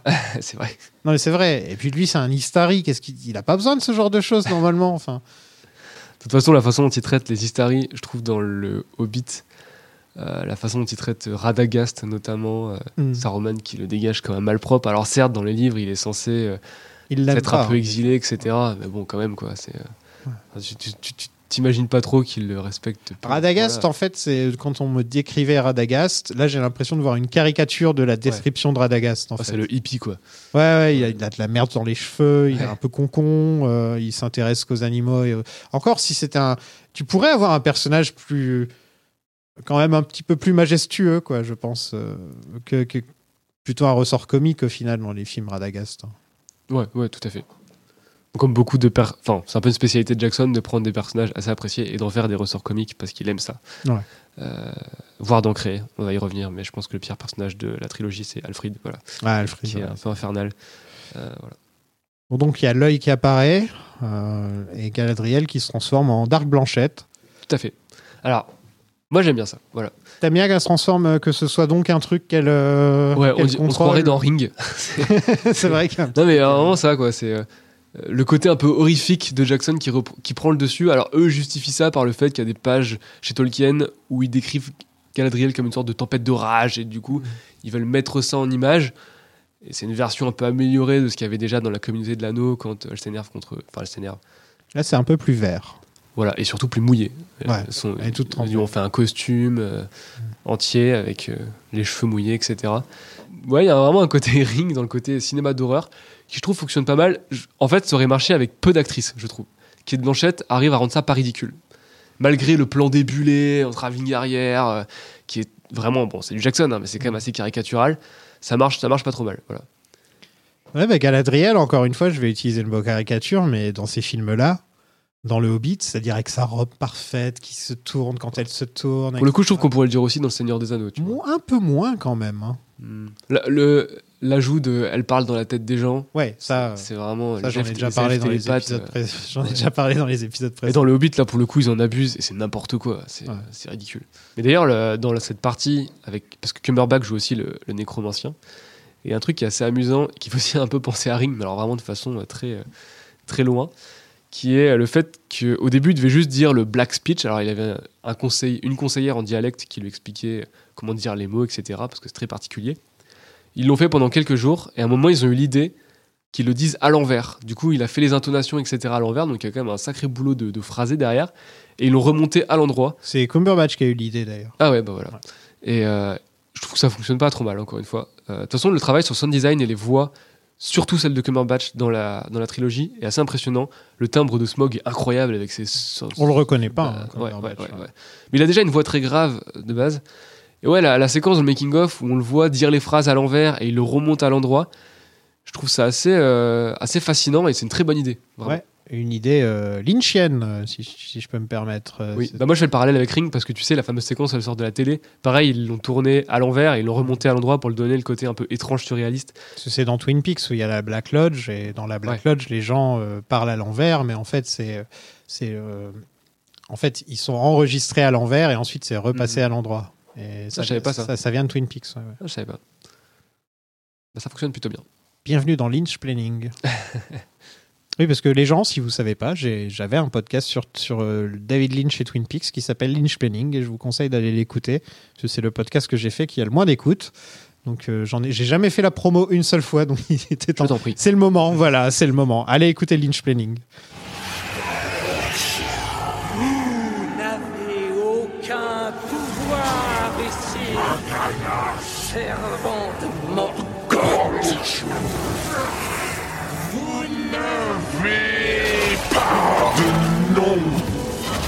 Pas de visage, pas de forme. Retournez d'où vous venez. Retournez au néant. Les elfes débarquent à Dale en nombre. Euh, Franduil est sur son gros cerf. Ouais. Ils ont vraiment pas le bon rôle dans ces films, les elfes. hein. Tranduil est vraiment C'est un peu euh, tête à un gros claque. con. hein. Voilà, Ouais, on peut le dire. ouais. Il s'adoucit un peu à la fin, mais c'est un gros con. D'ailleurs, euh, le Lipas euh, ironisait sur le fait que son personnage était assis pendant tout le film. Et c'est pas Ouais, sauf quand ils se Il battent. trône tout le temps. Ouais. Et même, il se bat souvent sur son. Il y a ce plan où il, il se bat en tournoyant assis sur son cerf. Même là, il peut pas descendre, quoi. Il y a que quand son cerf meurt qu'au final il, il se- Ouais, il se c'est ça. Obligé, quoi. Après, c'est pas inintéressant parce qu'il y a le côté je, je trône tout le temps, Ouais. qui est assez amusant. D'ailleurs, Lipas qui est habitué aux adaptations foireuses parce qu'il était dans euh, Fondation euh, version, euh, version Apple qui aussi fait n'importe quoi avec Asimov. Donc, même s'il a la partie la plus intéressante de l'adaptation, voilà, il est vraiment habitué à on prend le texte et on fait n'importe quoi avec. Euh, c'est assez marrant. Non, c'est un bon acteur, hein, lui. Ah, je trouve, je trouve bien. Bon, après, là, dans ce film-là, il joue Ah, le mec hautain euh, voilà. tout le temps. Quoi. Voilà, euh, c'est tout ce qu'il- c'est tout ce qu'on lui demande. Un peu le problème des elfes euh, dans ces euh, dans, dans le Hobbit, c'est qu'ils sont vraiment ils ont qu'une dimension. Ils ont Ouais. vraiment qu'une dimension. ouais, ouais. Euh, c'est juste euh, nous on est majestueux et on est au-dessus de vous en fait. C'est vraiment ils ont tous un peu ce côté-là. Euh, à part Toriel. Voilà, j'allais dire, je pense que le personnage de Toriel a aussi été introduit pour apporter un peu de nuance Ouais. aux elfes. En gros, c'est que Toriel qui est un petit peu comme ça, mais c'est même pas un personnage euh, original. Enfin, c'est même pas un personnage de... du livre, je veux dire. Non. Je pense que c'est pour ça qu'ils l'ont rajouté, ouais, du coup. En plus, ils manipulent les gens de, de Laketown, là. Euh, Ouais. Ils partent en guerre pour quoi? Quelques joyaux, hein, juste un petit coup. Oui, Ah, c'est le cœur de euh, l'océan, ils partent en guerre pour le cœur de l'océan. En gros. Ouais. Dans le livre aussi, je crois qu'il il convoite un trésor spécial euh, qu'il y a dans la montagne. Mais c'est moi un connard même dans le bouquin. Et oui, c'est d'ailleurs, bon, il, il, il fait peu de suspense sur le fait qu'il va leur mettre à l'envers, hein, parce qu'il débarque avec tous les vivres, etc. Et il dit non, je suis pas là pour. euh, il dit euh, votre gratitude est mal placée. Il dit je viens, je viens juste pour réclamer mon dû, etc. Euh, mais je trouve que ça fait marcher la, une séquence qui a par la suite, qui est la séquence où les gobelins attaquent et les bon désolé j'avance un peu mais je trouve que ça rentre bien en résonance les orques attaquent pardon et les les nains de Dain sont les seuls à aller, au contact Mhm. et t'as l'impression qu'ils vont se faire déglinguer et il y a un genre de suspense et là les elfes viennent pour Ah, aller ils sautent au-dessus. ils sautent au-dessus pour aller euh, se joindre et ça pour le coup je trouve que c'est une très bonne idée très guerrière parce que dans le livre ils se mettent juste d'accord ils disent oui bon bah, du coup on est obligé d'aller buter les mettons nos différences de côté et allons buter Ah, des faut orques qu'il y ait un peu de drama, quoi. Voilà. On nous fasse croire que non, Voilà. en fait, ils vont pas aller se battre. oui, c'est en- ça Ah, Il y a la même chose avec Thorin, hein, je veux Tout dire, à fait. c'est Un peu, Ouais. tout, tout- un peu pendant le film, il y a un peu, il y a beaucoup de moments où on se dit ah est-ce qu'ils vont se battre, est-ce qu'ils vont pas se De battre. toute façon, Tranduil et Taurin euh, ont des personnalités plutôt euh, similaires finalement. Ouais. Et ce qui rend le personnage de Bard intéressant, parce que c'est finalement le seul mec un peu droit dans ses bottes, au milieu de ce monde de fous, Moi, c'est le mec normal. quoi. voilà, qui cherche euh, que des pierres, etc. Même euh, son maître, c'est les mêmes. Tout cela, c'est les mêmes personnages en fait. Du coup, ils sont assez unila- unilatéraux, mais ça rend le personnage de Bard intéressant, euh, parce que c'est vraiment l'é- l'élu du peuple. hein. C'est il parle comme tout le monde. Il y a Bilbon qui reçoit sa cote de Mithril. Ouais. Quand même important. Oui, bon, il fallait le mettre quoi. Il s'en sert pas une seule fois du film. Non. C'est bizarre de donner un- une sorte d'objet comme ça. Normalement, quand on te donne, imagine tu fais un, euh, tu fais un temple dans Zelda et en fait on te donne un objet, tu vois, qui est censé te servir à tuer le boss, mais en fait il sert à rien. c'est un peu ça. Bon, c'était la checkbox, hein. il fallait qu'ils mettent Ouais. euh, l'armure de Mithril. euh, Non, c'est marrant parce que c'est vrai que c'est pas. C'est assez étonnant quand logiquement on te donne une armure. C'est le flingue de le, le flingue de Ouais. Chekhov, quoi. Tu vois. Oui, oui, S'il oui. y a un flingue dans une scène, forcément on doit s'en servir. Donc s'il y a une armure, normalement il y a- il doit y avoir Il y a un pas mal de faux flingues de Chekhov dans le film parce que le coup du gland qui montre à, à Ouais, on aussi. là. le pose. Alors, ils ont tourné le, le paiement de ça. En fait, ils le plantent dans, en plein milieu de Dale pour dire euh, finalement, euh, vu que l'espoir, à ce moment où l'espoir est terminé, ils, ils pensent qu'ils vont se faire déglinguer.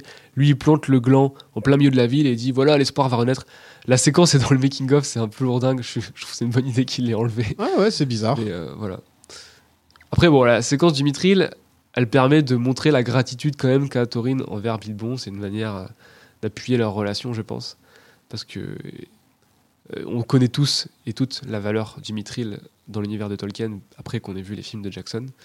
Euh, et donc on comprend que c'est un don d'une estimable valeur. Ouais. Voilà. Et en plus, c'est un truc qui est quand même assez, assez drôle, c'est que les trois nains qui meurent, s'ils avaient une cote de mithril, ils seraient pas morts parce qu'ils se font transpercer le ventre à chaque fois. Ah oui, bah, et d'ailleurs, s'ils avaient... alors ça, c'est carrément autre chose, parce que pareil, dans le script original, enfin dans la version originale, ils devaient se battre avec les superbes armures que Thorin a à un moment euh, Ouais.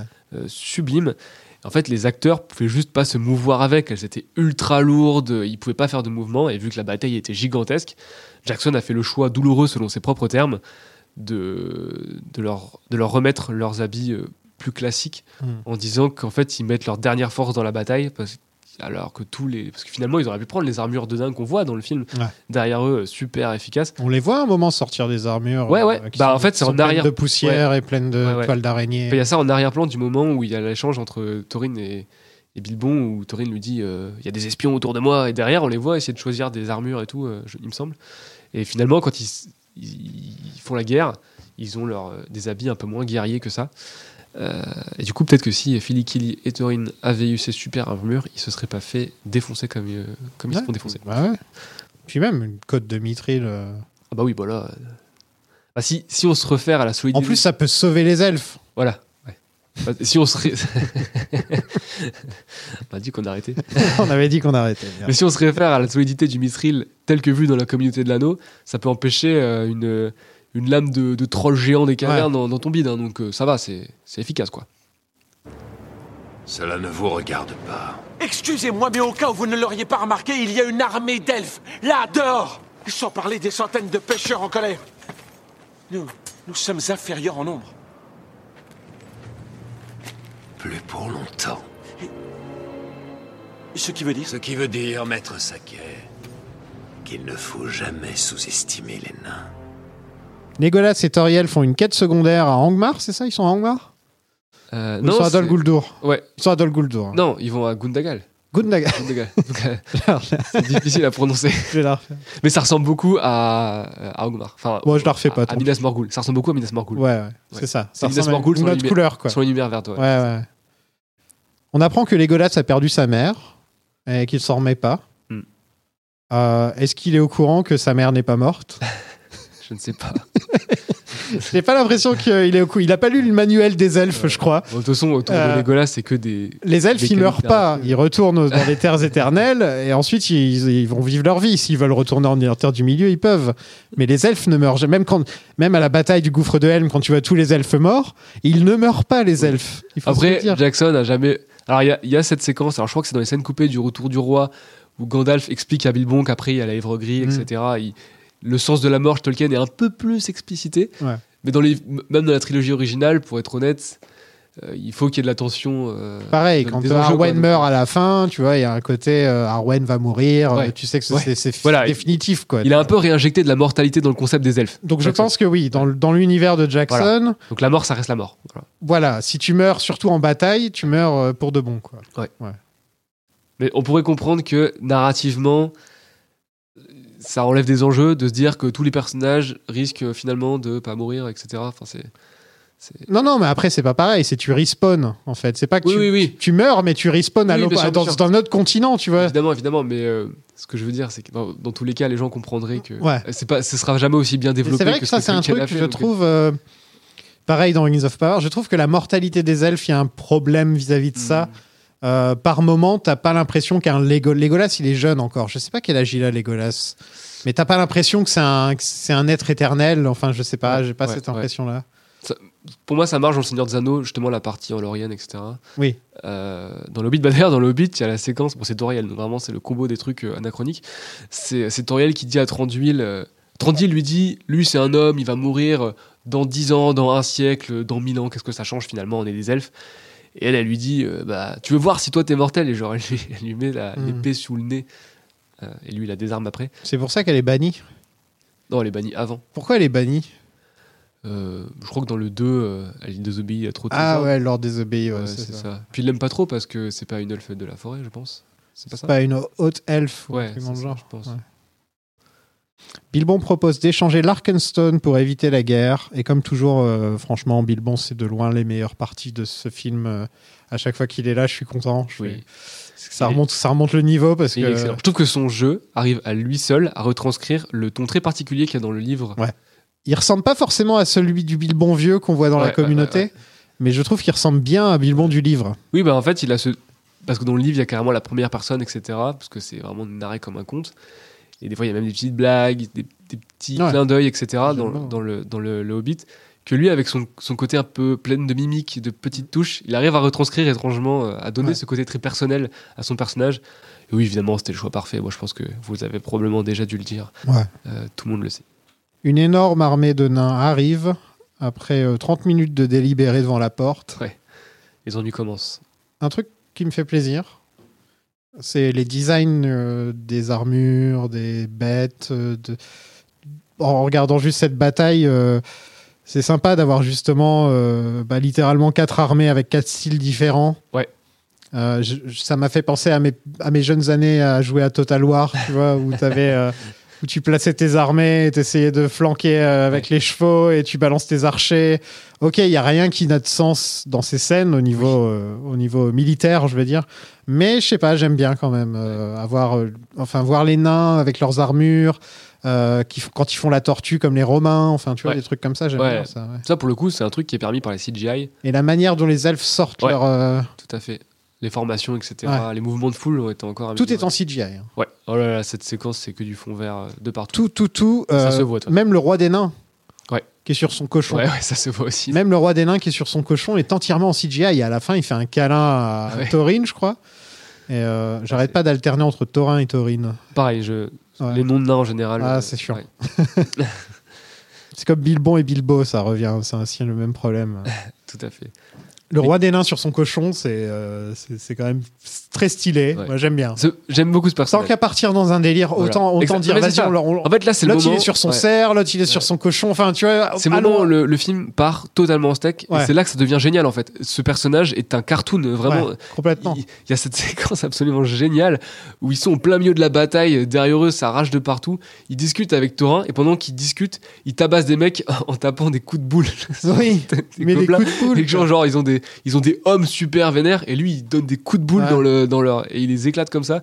C'est très marrant, ça a vraiment plus rien à voir ni avec Tolkien ni même avec les batailles qu'il faisait dans Le Seigneur des Anneaux, il y avait moins quand même ce côté complètement euh, délirant. Là, il y va à fond et c'est là que c'est intéressant vis-à-vis de la production parce que je pense que c'est la décision qu'il a prise au fameux moment où il s'est retiré euh, en se disant là c'est un peu la cata, euh, je sais pas trop où je vais, est-ce que finalement j'irai pas à fond dans le truc, je ferai pas du pur Peter Jackson? Et c'est quasiment une note d'intention que le tout tout début de la, la bataille contre les nains et les elfes, direct il sort un truc complètement délirant qui est ce- c'est ces genres de flèches, anti-flèches là qui Mais ça, explose euh, tout, ça euh. c'est de la folie, ça. et voilà et, et tu te dis ah oui d'accord là c'est parti on est sur euh, sur du Il a délire. des flèches pour taper les flèches. et ça s'arrête pas après ça ça s'arrête pas voilà. Non, c'est. Mais c'est de la folie. Il y a des chèvres, oui Non, il y a des chèvres géantes, des sortes de grosses chèvres. À un moment, c'est dune. oui Il y a les- des vers, il y a des vers. vers qui sortent du, Ça- du sol. Je sais que c'est complètement délirant, mais c'est pas si improbable par rapport euh, à l'univers de Tolkien, parce qu'il parle souvent des trucs innommables qu'il y a dans, Oui. les, taver- dans les cavernes. Donc ça permet de. Ça fait une petite, Dune, une petite quoi. réserve de monstres. Et oui, c'est clairement les vers de Dune. euh, qui d'ailleurs, il, il les annonce quand même en grande pompe au début du film en disant euh, Ouais, les manches-terres vont faire leur œuvre et tout. Et finalement, ils servent juste à faire des trous pour acheminer les orques, et c'est tout. On les voit plus par la suite. Et je dois le dire, hein, les effets spéciaux sont quand même vachement bien foutus. Euh, le seul petit problème, c'est que tu vois que tous les elfes se ressemblent. Ouais. Ils ont tous le même visage. Ça se voit un peu quand même. Tu vois, et même tous les nains ont le même visage. Mais sinon, euh, c'est impressionnant au niveau effets spéciaux, surtout qu'on en a bouffé des mauvais effets spéciaux dans les, dans les dernières années. là. C'est vrai que c'est un peu too much.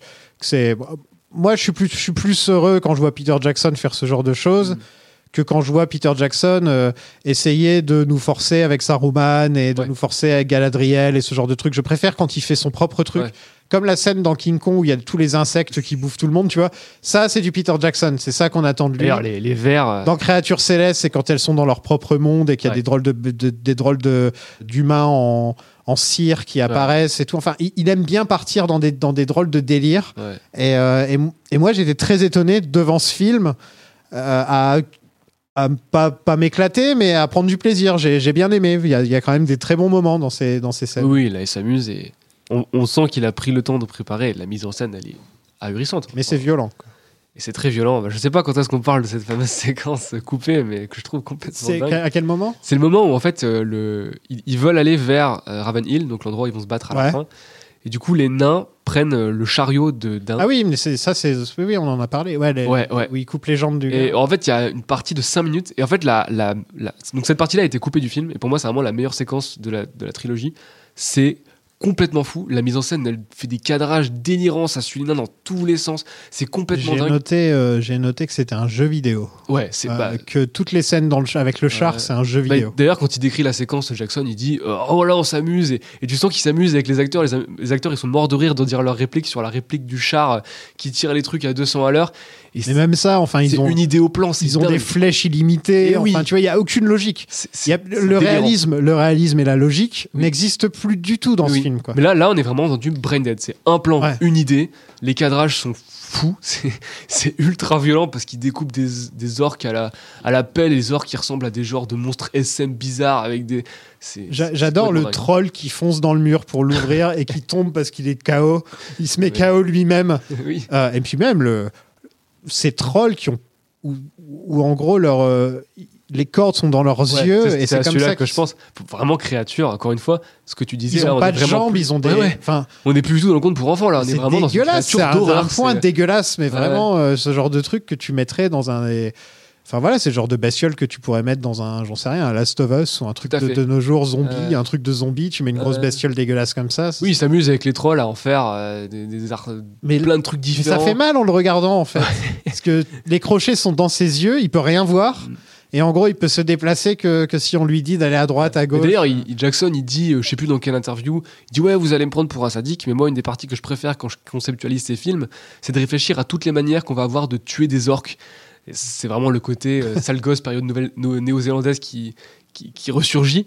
Et dans cette séquence, il y a totalement ça, au point d'ailleurs, et c'était déjà quelque chose qu'il y avait dans la fameuse séquence de King Kong avec les insectes, qui perso m'a traumatisé d'ailleurs, où la musique de Warshore, qui est pourtant présente pendant euh, un bon 95% de la trilogie, s'arrête pendant 5 minutes juste pour entendre les mecs qui gueulent et surtout le son, le coup, le son des coups, les, les, les hurlements des orques qui se font trucider, les, nains qui crient n'importe quoi. Vraiment, il n'y a plus que le plaisir de, de, la, de la mitraille, euh, des têtes coupées et de la folie visuelle totale. hein. Enfin, parce que c'est vraiment incroyable. hein. Ah, mais c'est- c'est c'est du grand n'importe quoi par moment. Enfin, c'est.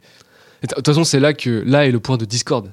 Mais on dirait qu'en fait, il- tu sais, il a mis, euh, il a mis plein d'idées dans un chapeau. Ouais. Et qu'à chaque fois, il les sortait. Et il disait bon, un nain qui tue un orc de telle manière. Et allez, on va faire ça, quoi. Ça, il s'amuse, ouais. Mais voilà, là, et la discorde, il y a des gens qui ont trouvé ça horrible. Enfin, si tu te tiens au texte, évidemment que ça. C'est, c'est, euh, moi personnellement, j'ai lâché l'affaire au niveau du texte euh, il y a longtemps. Voilà, non, mais là, t'as fini de lire ton bouquin, et c'est bon. t'es y a, je crois que c'est, euh, c'est la scène des tonneaux qui m'a, qui m'a tué au niveau. Enfin, pour moi, c'est chaque film a un peu son morceau de bravoure dans ce style.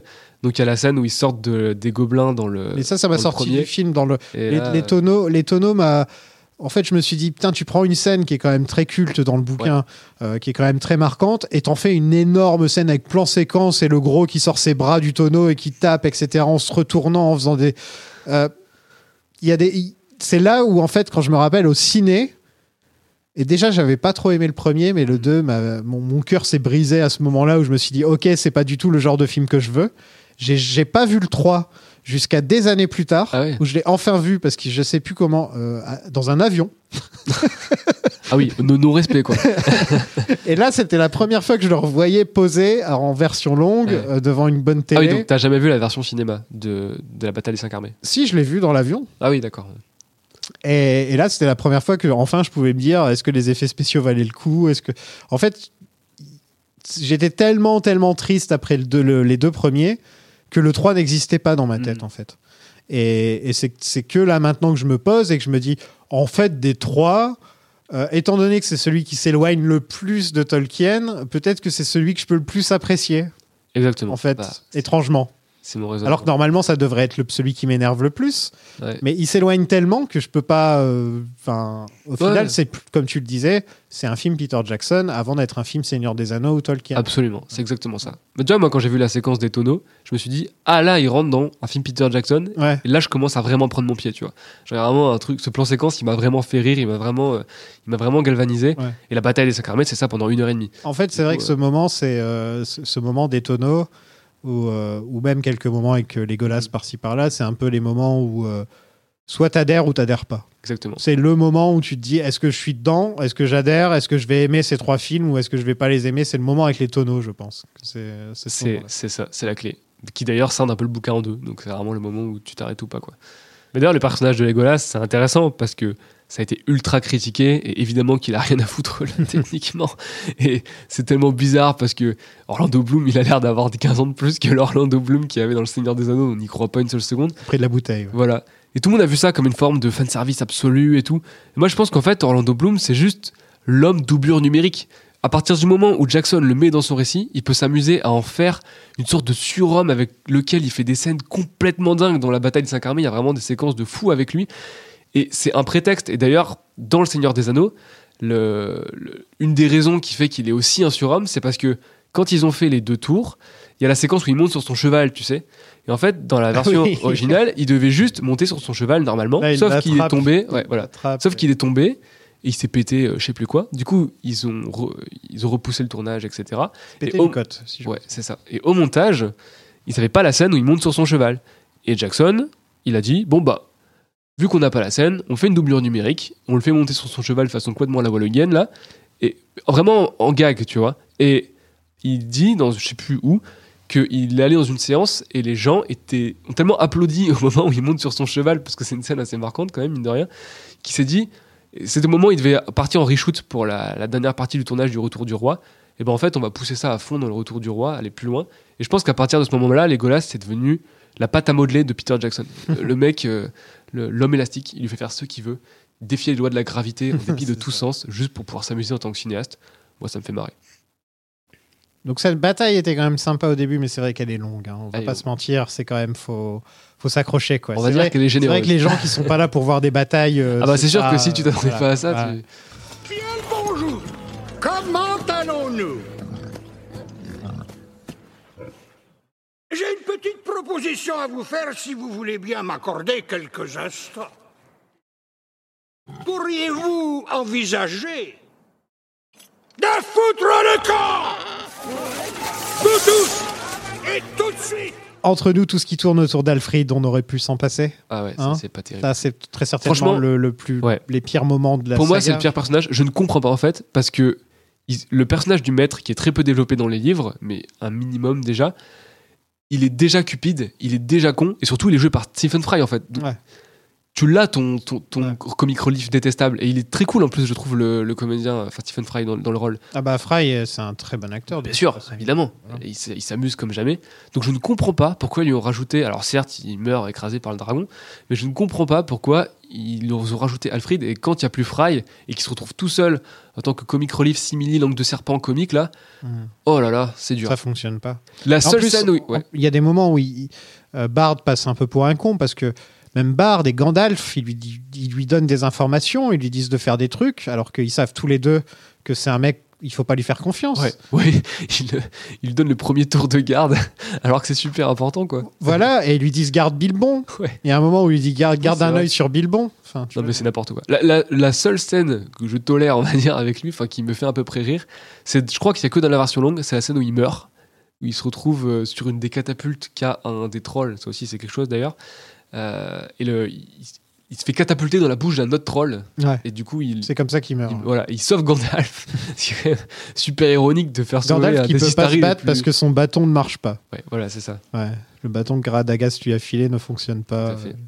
Il faut, euh, il faut toucher le bout. Je crois que c'est ça qu'il lui ça. Radagast. Ouais, ouais, il dit, il est un peu. euh, Ouais, il faut Il lui toucher le bout, il dit. Euh, il fonctionne Ah, pas très bien, il faut lui toucher le bout. mon dieu. En anglais, c'est ce qu'il dit en tout cas. Je sais Oui, pas. oui, non, mais maintenant que tu le dis, je me rappelle. Je pense que j'avais essayé d'enlever cette réplique de. de ma Mais. Alfred, c'est, euh, enfin, c'est vraiment un personnage. En fait, un personnage pour un film pour enfants, Ouais, tout à fait. un personnage de Disney. Ouais. Tu sais, le genre de méchant que t'aurais Ouais, ouais. dans Disney. Bah, c'est vraiment le mélange entre un méchant Disney et Grima langue de serpent. Voilà. Et, et là, dans ce film, ça n'a absolument rien à voir. Je ne comprends pas. euh, Enfin, je, je, je- je ne sais pas vraiment les thèmes que Peter Jackson veut raconter dans ses films. Autant dans Le Seigneur des Anneaux, c'est évident. Autant dans ceux-là, je ne sais pas pourquoi il y a certains personnages qui existent. Je ne sais pas pourquoi Legolas est là. Bon, tu dis que c'est pour être son homme pâte à modeler. À ce moment-là, t'en crées un nouveau de personnage. Je ne sais pas, il y a moyen de faire autre chose. Tu peux faire Toriel.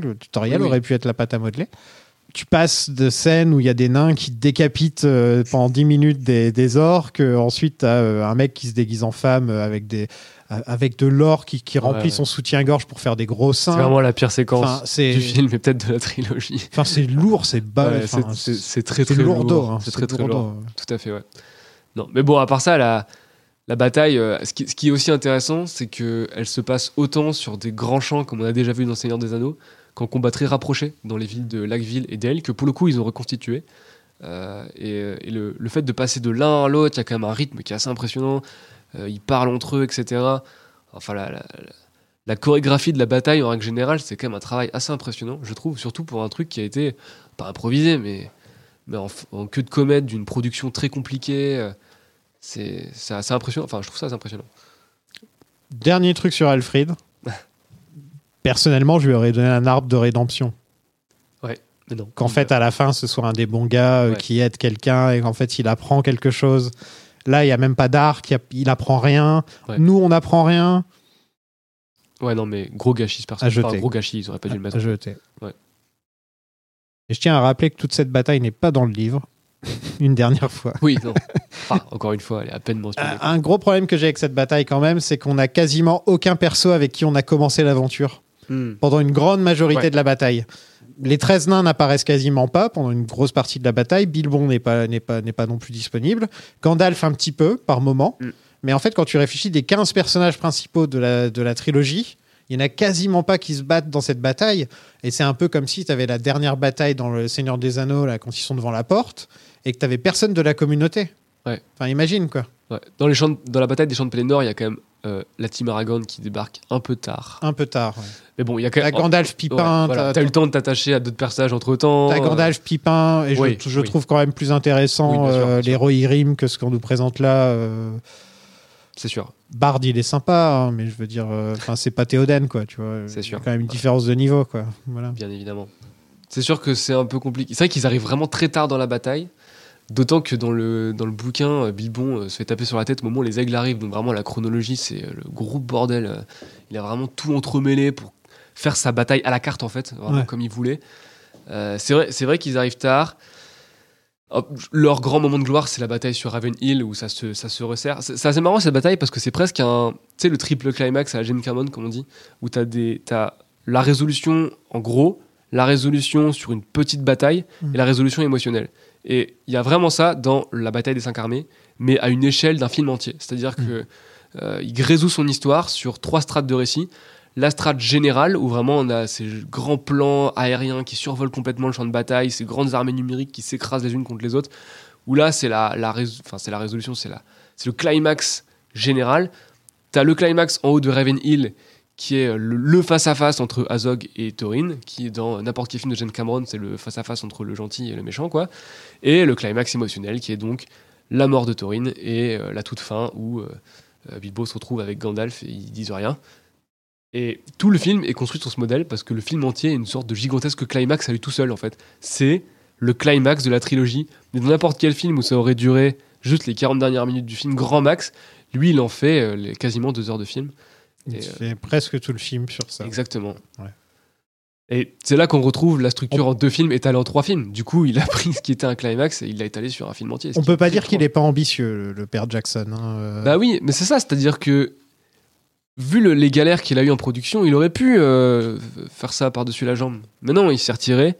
Il s'est dit, euh, je vais faire une séquence avec un orc qui se catapulte lui-même parce qu'il est tombé sur sa propre catapulte. Et il y a que, il y a que des scènes comme ça dans la bataille. C'est super divertissant et c'est pas, c'est sûr que c'est pas la voie de la facilité. Et lui, d'ailleurs, quand il en parle, il dit que c'est le film dont il est le plus fier de la trilogie. Et je pense que c'est parce que c'est le film dans lequel il a mis le plus de son lui. bébé, quoi. Voilà, c'est vraiment son bébé. Et, euh, et ça se voit. Et quand t'aimes les films de Jackson, je trouve, surtout la première période, on retrouve vraiment quelque chose. Enfin, moi, je retrouve vraiment quelque chose de Brain Dead dans cette bataille, qui est pareil, termine avec une séquence beaucoup. Qui, qui est presque un tiers du film, en fait. Et c'est pareil, là, tu vois. Il y, y a un moment où il y a six trolls. Des Ouais. trolls, hein, Ouais. des gros trolls, Ouais. qui se font décapiter d'un coup. ça, c'est dans la fameuse séquence coupée euh, carte trop violente aussi. Et oui, il passe avec le char et il les découpe à la, en brochette. genre en brochette, vraiment. Ouais, ouais. Et c'est juste là qu'il y a la fameuse séquence avec le, le troll qui. Enfin, le, le, l'orque qui tombe sur ses moignons, euh, qui est vraiment ultra violent. euh. Euh, Thorin se décide enfin à sortir de la montagne. Je sais pas trop d'où sort la cloche qu'il utilise pour. euh, Très bonne question. Ouais. On la voit pas avant. Non, Tout à fait. C'est une cloche qui sort de nulle part. Exactement. Donc euh, la cloche, euh, la cloche magique. C'est la cloche magique. Donc comme je disais, le nombre de décapitations dans ce film, c'est un truc de fou. C'est un jeu vidéo, quoi. Euh, C'est. Oui, les orques n'ont aucune tangibilité. C'est vraiment un tas de chair à canon. Ah oui, ils sont faits.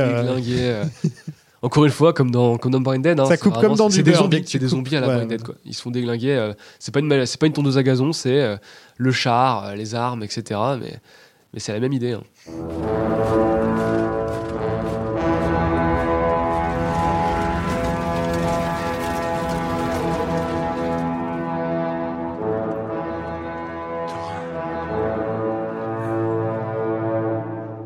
Philly se fait tuer par Azog. Euh, donc Philly, c'était euh, c'était le blond, Ouais. Euh, Mort dont on se fiche quand même pas mal. un petit peu quand même. Parce que, bah, certes, on peut admettre. Moi, je trouve en, en- en fait que les, les nains, on arrive plus ou moins à les repérer. Enfin, c'est un défi de dingue, hein, de toute façon, de, de réussir à faire que les 13 nains, on arrive à peu près à les identifier et à s'attacher plus ou moins à eux. Ça fonctionne avec pas mal de nains, je pense à Beaufur par exemple, etc. Euh, évidemment qu'il y en a qui sont mis en retrait. D'ailleurs, pendant la bataille, plusieurs nains disent leur première réplique dans la même scène, enfin leur première vraie réplique dans la même scène, qui est la séquence où, euh, alors je sais plus comment il s'appelle, pardon, la preuve que c'était un personnage en retrait, celui qui a une genre de hache dans, dans la tête là et qui, Ouais. qui la plante dans un, dans un orc. Et lui a sa première réplique et Bombur a sa première réplique, enfin sa première vraie réplique à ce moment-là. Euh, et, et du coup, ouais, c'est. les- Voilà, il y en a qui sont en retrait, mais par contre, et oui, donc, et Killy est un peu dans ceux qui sont en retrait. Euh, Philly, pardon, est un peu dans ceux qui sont en retrait. On est d'accord que le gros, euh, bon, Bonbur. bon, Bonfur, C'est c'est. Ouais. Parce qu'il y en a un, c'est Beaufur et l'autre, c'est Ouais, Bonbur. Beaufur, c'est celui. euh, lui, il est un peu plus caractérisé et fume la pipe, et c'est celui qui, qui va souvent voir Bilbon quand, Qui il, a un quand chapeau il part. Ouais. Qui a un chapeau avec des Ouais. oreilles comme Ouais, ça ouais. Tu sais, quand il veut partir dans la caverne dans le premier, et là, quand il veut partir chercher l'Arkenstone, il est là. Mais en tout cas, euh, l'invité du premier épisode me disait euh, que tous les nains parlent. Ils ont tous des conversations. Lui, le gros, Bah. Ouais. je suis à peu près sûr qu'il ne dit pas un seul mot des trois films. Là, dans, dans le troisième film, au moment où euh, Lot euh, retire sa hache, il dit euh, J'arrive, cousin, un truc comme ça. Bon, il, dit, réplique. il dit ça? Je crois qu'il dit ça. Ah, j'étais presque sûr qu'il disait rien pendant trois Après, tu sais, euh, après, il ronfle. Ouais, mais souvent, tu vois, tu sais plus des réactions, Ouais, mais Je me rappelle plus, mais je sais pas si dans la scène étendue à Fonconde où il mange, est-ce qu'il n'y a pas des échanges de répliques à ce moment-là Ouais, c'est possible. Bon, vous, vous me le direz, euh, les gens, euh, Ouais. les auditeurs et auditrices, ou nous. Après, bon, ce personnage-là, il est tellement caractérisé visuellement que le faire parler n'a pas Ah grand non, t'as pas besoin. Lui, il est très, euh, il est très cinéma muet hein, sur les bords. Exactement. Legolas s'envole et tue une centaine d'orques en solo Ah, cette séquence. En s'accrochant à la bestiole qui vole et ensuite fait. ouais. euh, Dans le making-of, alors je sais plus si c'est le production designer ou un opérateur, il s'est interviewé sur le vif et il dit Non, mais en fait, c'est une idée à la con, faut pas faire ça, c'est complètement ridicule. Et ensuite, il voit Legolas, enfin euh, Orlando Bloom, suspendu à, à son, à son genre de, de treuil là, pour, euh, et, et faire des mouvements de dague dans le vide pour, pour l'incruster dans la scène. Il dit Non, en fait, c'est marrant. On va le garder. Encore une fois, complètement cartoonesque. Il déglingue toute la rangée euh, sur, euh, sur la longueur. Euh, c'est assez marrant. Je pense que c'est moins improbable que la séquence où il saute sur le, le pont qui s'écroule, où là vraiment ça ça n'a aucun sens, c'est du shonen le truc. Ah oui, il marche dans les airs. Là. Ouais, ouais c'est ça, il vole, littéralement il vole. ouais. Ça n'a aucun sens. Legolas vole. Le niveau gra- gravité et tout ça, ça n'a aucun sens. Pendant ce temps, Killy meurt en regardant Toriel. On est censé être triste, je crois. Ouais. Euh, je trouve que l'histoire d'amour entre Toriel et Killy, en plus d'être ridicule et mal écrite, hein, euh, on sent que ça a été ajouté euh, à la hache, quoi. Enfin, c'est c'est vraiment le, le truc, c'est pas très. euh, c'est pas très, très discret dans la manière où ça a été ajouté. Enfin, je, C'est- En, en je vrai, trouve en soi, que, je, je- ouais. je trouve que ça diminue un peu l'impact de l'amitié entre Gimli et Legolas personnellement, Hmm. qui est censé être un truc plutôt rare, euh, l'amitié entre deux, entre un, un nain et un elfe. Et là, il y a cette histoire d'amour qui, en fait, bah, au final, Legolas, il sait qu'on peut être pote avec des elfes et enfin euh, avec des nains. Euh, Legolas est au courant, donc euh, son, son ex, elle était amoureuse d'un nain, donc euh, les nains, ils sont peut-être sympas en fait. euh, enfin, En vrai, franchement, je comprends l'idée de rajouter un personnage d'elfe pour rajouter un personnage féminin et densifier un peu le truc, mais je comprends pas pourquoi il fallait que ce soit une romance. Tu vois C'est.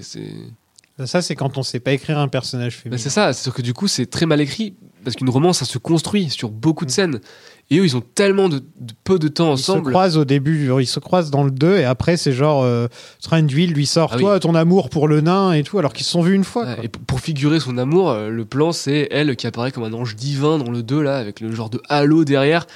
Ah, mais c'est comme euh, Arwen ça. Certes, Ouais. mais elle a quand même beaucoup moins de temps d'écran que Arwen.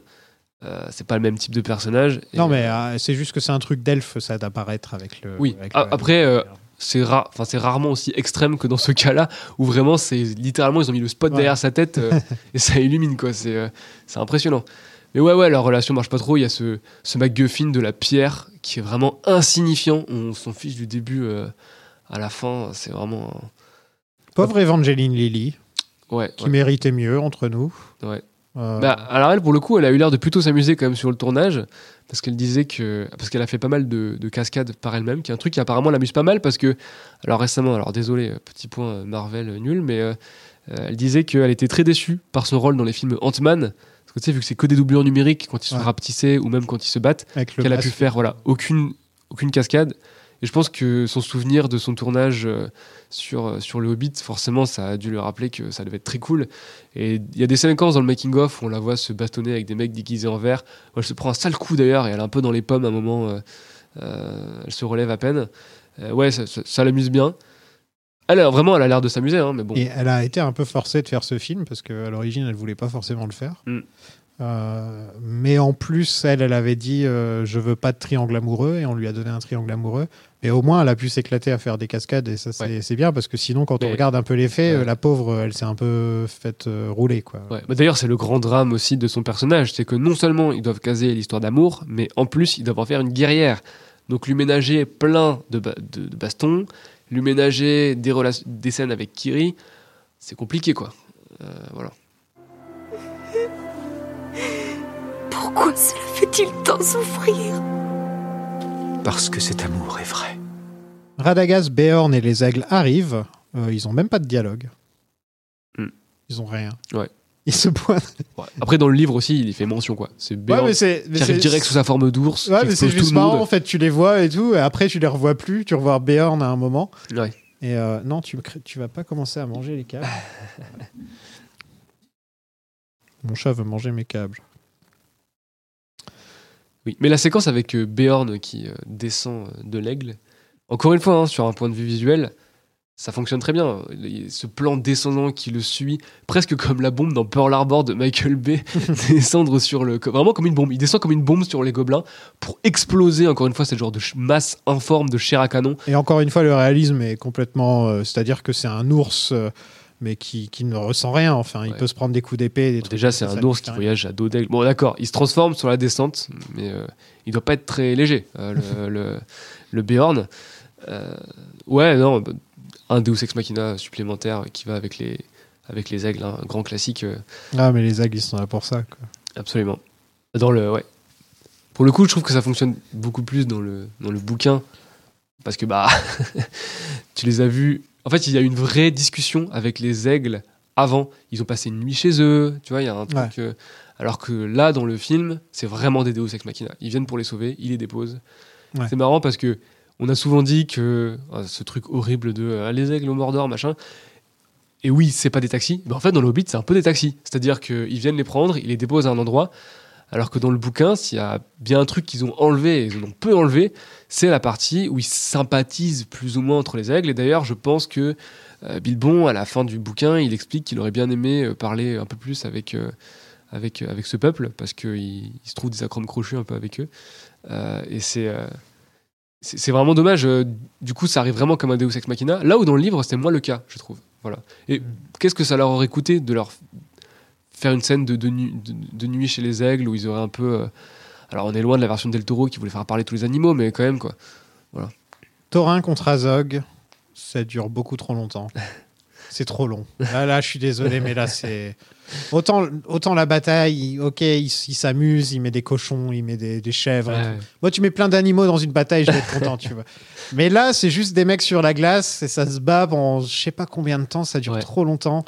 À un moment, on croit qu'il est mort, il est sous le, il est sous le verglas, ensuite il ressort. Ça, tu vois, je trouve que c'est quand même une plutôt bonne idée, parce que ça fait. Y a pour le coup, il y a une vraie préparation au paiement par rapport au, à la séquence, justement, où il, il est sous l'or, il se fait avoir. Tu sais, le dragon serpente sous l'or. Il y, a, un- il y a un parallèle qui est fait avec ce moment où il reste sous l'eau, ce moment un peu suspendu où il le regarde passer sous lui pour ensuite revenir. Après, bon, oui, Azog est vraiment invincible. hein, c'est Ouais, c'est ça aussi. ouais. c'est c'est quelque chose. Pour, euh, je, je pense que le principe, ce qui fait que c'est un peu long, c'est aussi le fait qu'ils aient un peu dédoublé les méchants. Parce que t'as Bolg, qui est le, le, général ennemi dans le bouquin également, qui mène les troupes des orques pour aller éclater euh, euh, toute l'équipe.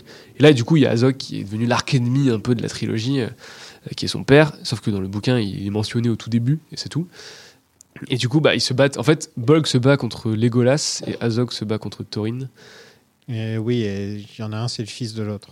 Ouais, en fait, je pense que ce qui, m'a, ce qui est un peu dommage, c'est que le combat entre Bolg et Legolas est beaucoup plus fun à regarder que le combat entre, entre Thorin et Azog, où finalement, si tu retires le parti où il reste sous l'eau et où il y a le côté euh, avec l'iceberg, enfin le, le truc qui se découpe dans le. Ça, c'est sympa bord. encore. C'est juste Ouais. que le combat est trop long. C'est ça mon problème ouais, que j'ai avec. En fait. Bah, puis au-delà de ça, les chorégraphies au tout début sont beaucoup moins inspirées de ce qu'on a vu avant et de ce qui se passe avec Legolas en bas, où certes c'est complètement délirant, mais au moins c'est amusant. Quoi. Tu trouves pas que Toriel aurait dû être celle qui tue le mini-boss plutôt que Legolas Ça aurait pas été plus logique de lui donner un truc cool à faire parce qu'au final, elle fait pas grand chose. Ah, c'est, le problème de Toriel, c'est qu'à ce moment-là, elle, elle joue la, l'éplorée. euh, Justement, elle aurait pu revenir euh, sortir en mode super vénère et tuer, le, tuer le premier rock qu'elle voit, quoi. Tu vois, Ouais. Il y a un petit moment de. C'est vrai que- Au final, on le laisse à Legolas. Ça, c'est son ennemi sur les deux films. hein. Sur les deux films, c'est son gros, son gros ennemi. euh, on sait pas vraiment pourquoi, parce qu'il y en a un qui est plus fort que l'autre, ou j'en sais rien. Et sa trajectoire, en plus, est assez. euh, Enfin, ça va contre presque sa trajectoire dans le film, puisque du coup, on s'attend à ce qu'il y ait une forme de, de prise de revanche sur ce que Tranduil dit d'elle, en fait. Tu sais qu'elle est, elle est, elle est aussi forte que Legolas, finalement. Ouais. Il y a une vraie compétition un peu insidieuse qui est entre les deux. Elle aurait dû prendre sa place et elle se battre contre Bolt, comme tu dis. Vraiment. Euh, Ou alors, elle aide Legolas à le tuer, enfin qu'elle fasse quelque chose, quoi. Ouais. Parce que Legolas déjà n'a rien oui, là, à faire est, dans ses elle est films. éjectée du récit.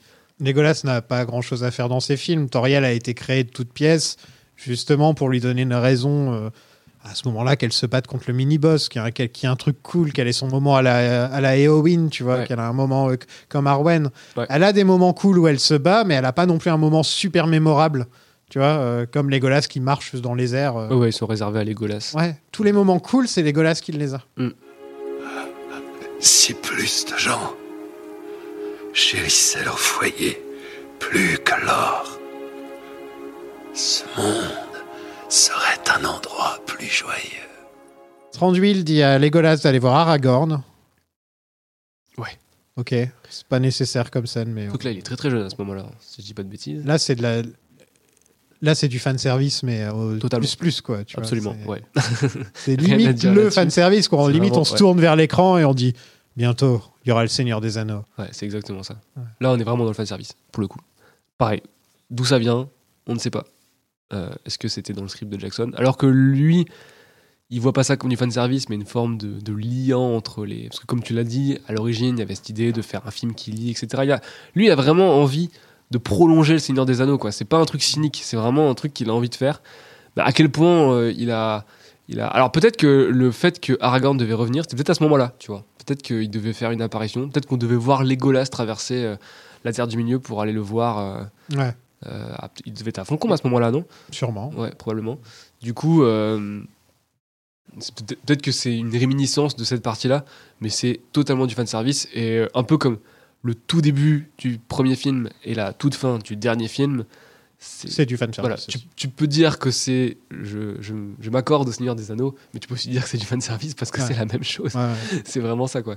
Euh, J'avais un problème déjà avec euh, le- fait que ça commençait avec le vieux Bilbon. Je, je trouve que ça aurait très bien pu commencer et finir avec Martin Freeman. hein. T'es Ouais. pas obligé d'avoir le lien. Ouais. Bah voilà, après, il y a ce côté euh, euh, célébration. C'est un peu. Alors, bon, on va y venir, mais il y a aussi quelque chose qui est touchant dans la bataille des cinq armées, qui est un peu métafilmique. C'est vraiment ce truc. C'est touchant parce que c'est le dernier film en Terre du Milieu et tous les, les acteurs et les personnages sont là pour faire une genre de fête, en fait. Tu sais Euh, Vraiment. euh, ils sont tous là parce qu'ils devaient être là pour le dernier. J'ai l'impression. Et Jackson l'envisage vraiment comme ça. Il a dit oui. euh, finalement, je suis arrivé sur le, sur le plateau, j'avais pas envie de faire le film. À force, j'y ai pris goût, et c'est aussi parce que j'ai retrouvé des gens avec qui j'ai fait l'aventure du Seigneur des Anneaux, et que ça m'a, ça m'a donné, ça m'a fait plaisir de les retrouver.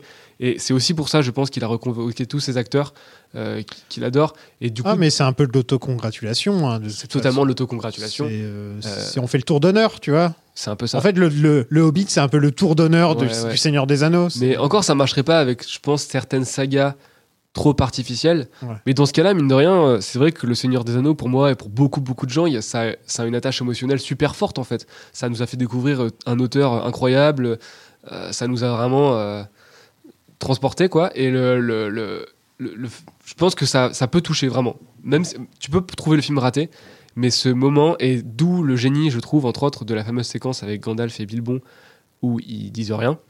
C'est-à-dire que c'est juste le plaisir de les voir là en fait, à deux, pour la est dernière fois. excellent dans cette scène. Oui, et d'ailleurs, c'est lui qui a proposé de couper toutes les répliques. Parce qu'à la base, il devait y avoir un, un long dialogue. Où il nettoie sa pipe, là, euh, il Voilà. est tellement... Et lui, il a proposé, il a dit, en fait, euh, après tout ça, après tant de, tant de, de bordel, euh, est-ce que c'est pas mieux si euh, on dit rien? Lui, à la base, il voulait juste regarder Bilbon. Très bonne idée, euh, cette petite Et scène. les, les deux sont excellents. Freeman Ouais. aussi est incroyable. Il, il y a ce truc de, il, il veut dire quelque chose, en fait, il, il sait que, il sait que c'est Il n'y a rien à dire. Et en fait, ça, ça, ça va vraiment avec ce qu'il y avait au tout début du- de, de la trilogie, où Gandalf lui dit euh, Quand tu seras revenu de cette aventure, tu ne seras plus le même. Et le, le Bilbon, un peu loquace, un peu gentil, là, il est là, il est un peu abattu, il, a, il est couvert de suie, euh, il sort d'une commotion cérébrale parce qu'il s'est pris un, un rocher sur la gueule. D'ailleurs, c'est assez intéressant vis-à-vis du, du- du bouquin. C'est que dans le bouquin, il n'est pas là pendant toute la bataille. Ouais. Donc il n'y a rien de traumatisant Il qui se lui réfugie arrive. à Ravenhill d'ailleurs. Il n'y a rien de traumatisant qui lui arrive. Non. En fait. Alors que là, il a vu beaucoup de choses traumatisantes. euh, ce Bilbon-là, le Bilbon des films, a vu, a vu beaucoup. Il devrait être traumatisé en rentrant, en vrai. Bah, D'ailleurs, ce que tu dis sur le fait que le- les films sont de plus en plus violents, il y a aussi une- ça aussi, ça affecte euh, Bilbon. Et du coup, ça rentre plus en rapport avec les thématiques qu'il y a dans Le Seigneur des Anneaux qu'il y a dans Le Hobbit. Cette idée de tu pars à une aventure et euh, finalement, euh, il y a des trucs bien, mais c'est aussi euh, dur, quoi. Dans le, dans le bouquin, il n'y a pas ça, c'est vraiment un conte pour le coup. Et, euh, mais oui, dans le film, il y a cette idée que, vu que le film va enfin la trilogie va crescendo en violence, il y a presque un traumatisme chez Bilbon, qui, qui d'ailleurs est, est un peu. euh, Beaucoup plus pour Frodon quand même. Oui, bien sûr. Non, mais... Je veux dire, euh, sur une certaine échelle, je trouve qu'au contraire, Bilbon n'est pas traumatisé. Ouais, tant ouais, que mais c'est pour ça que je dis que ça ressemble plus à- au Seigneur des Anneaux dans l'idée, Ouais. cette idée-là.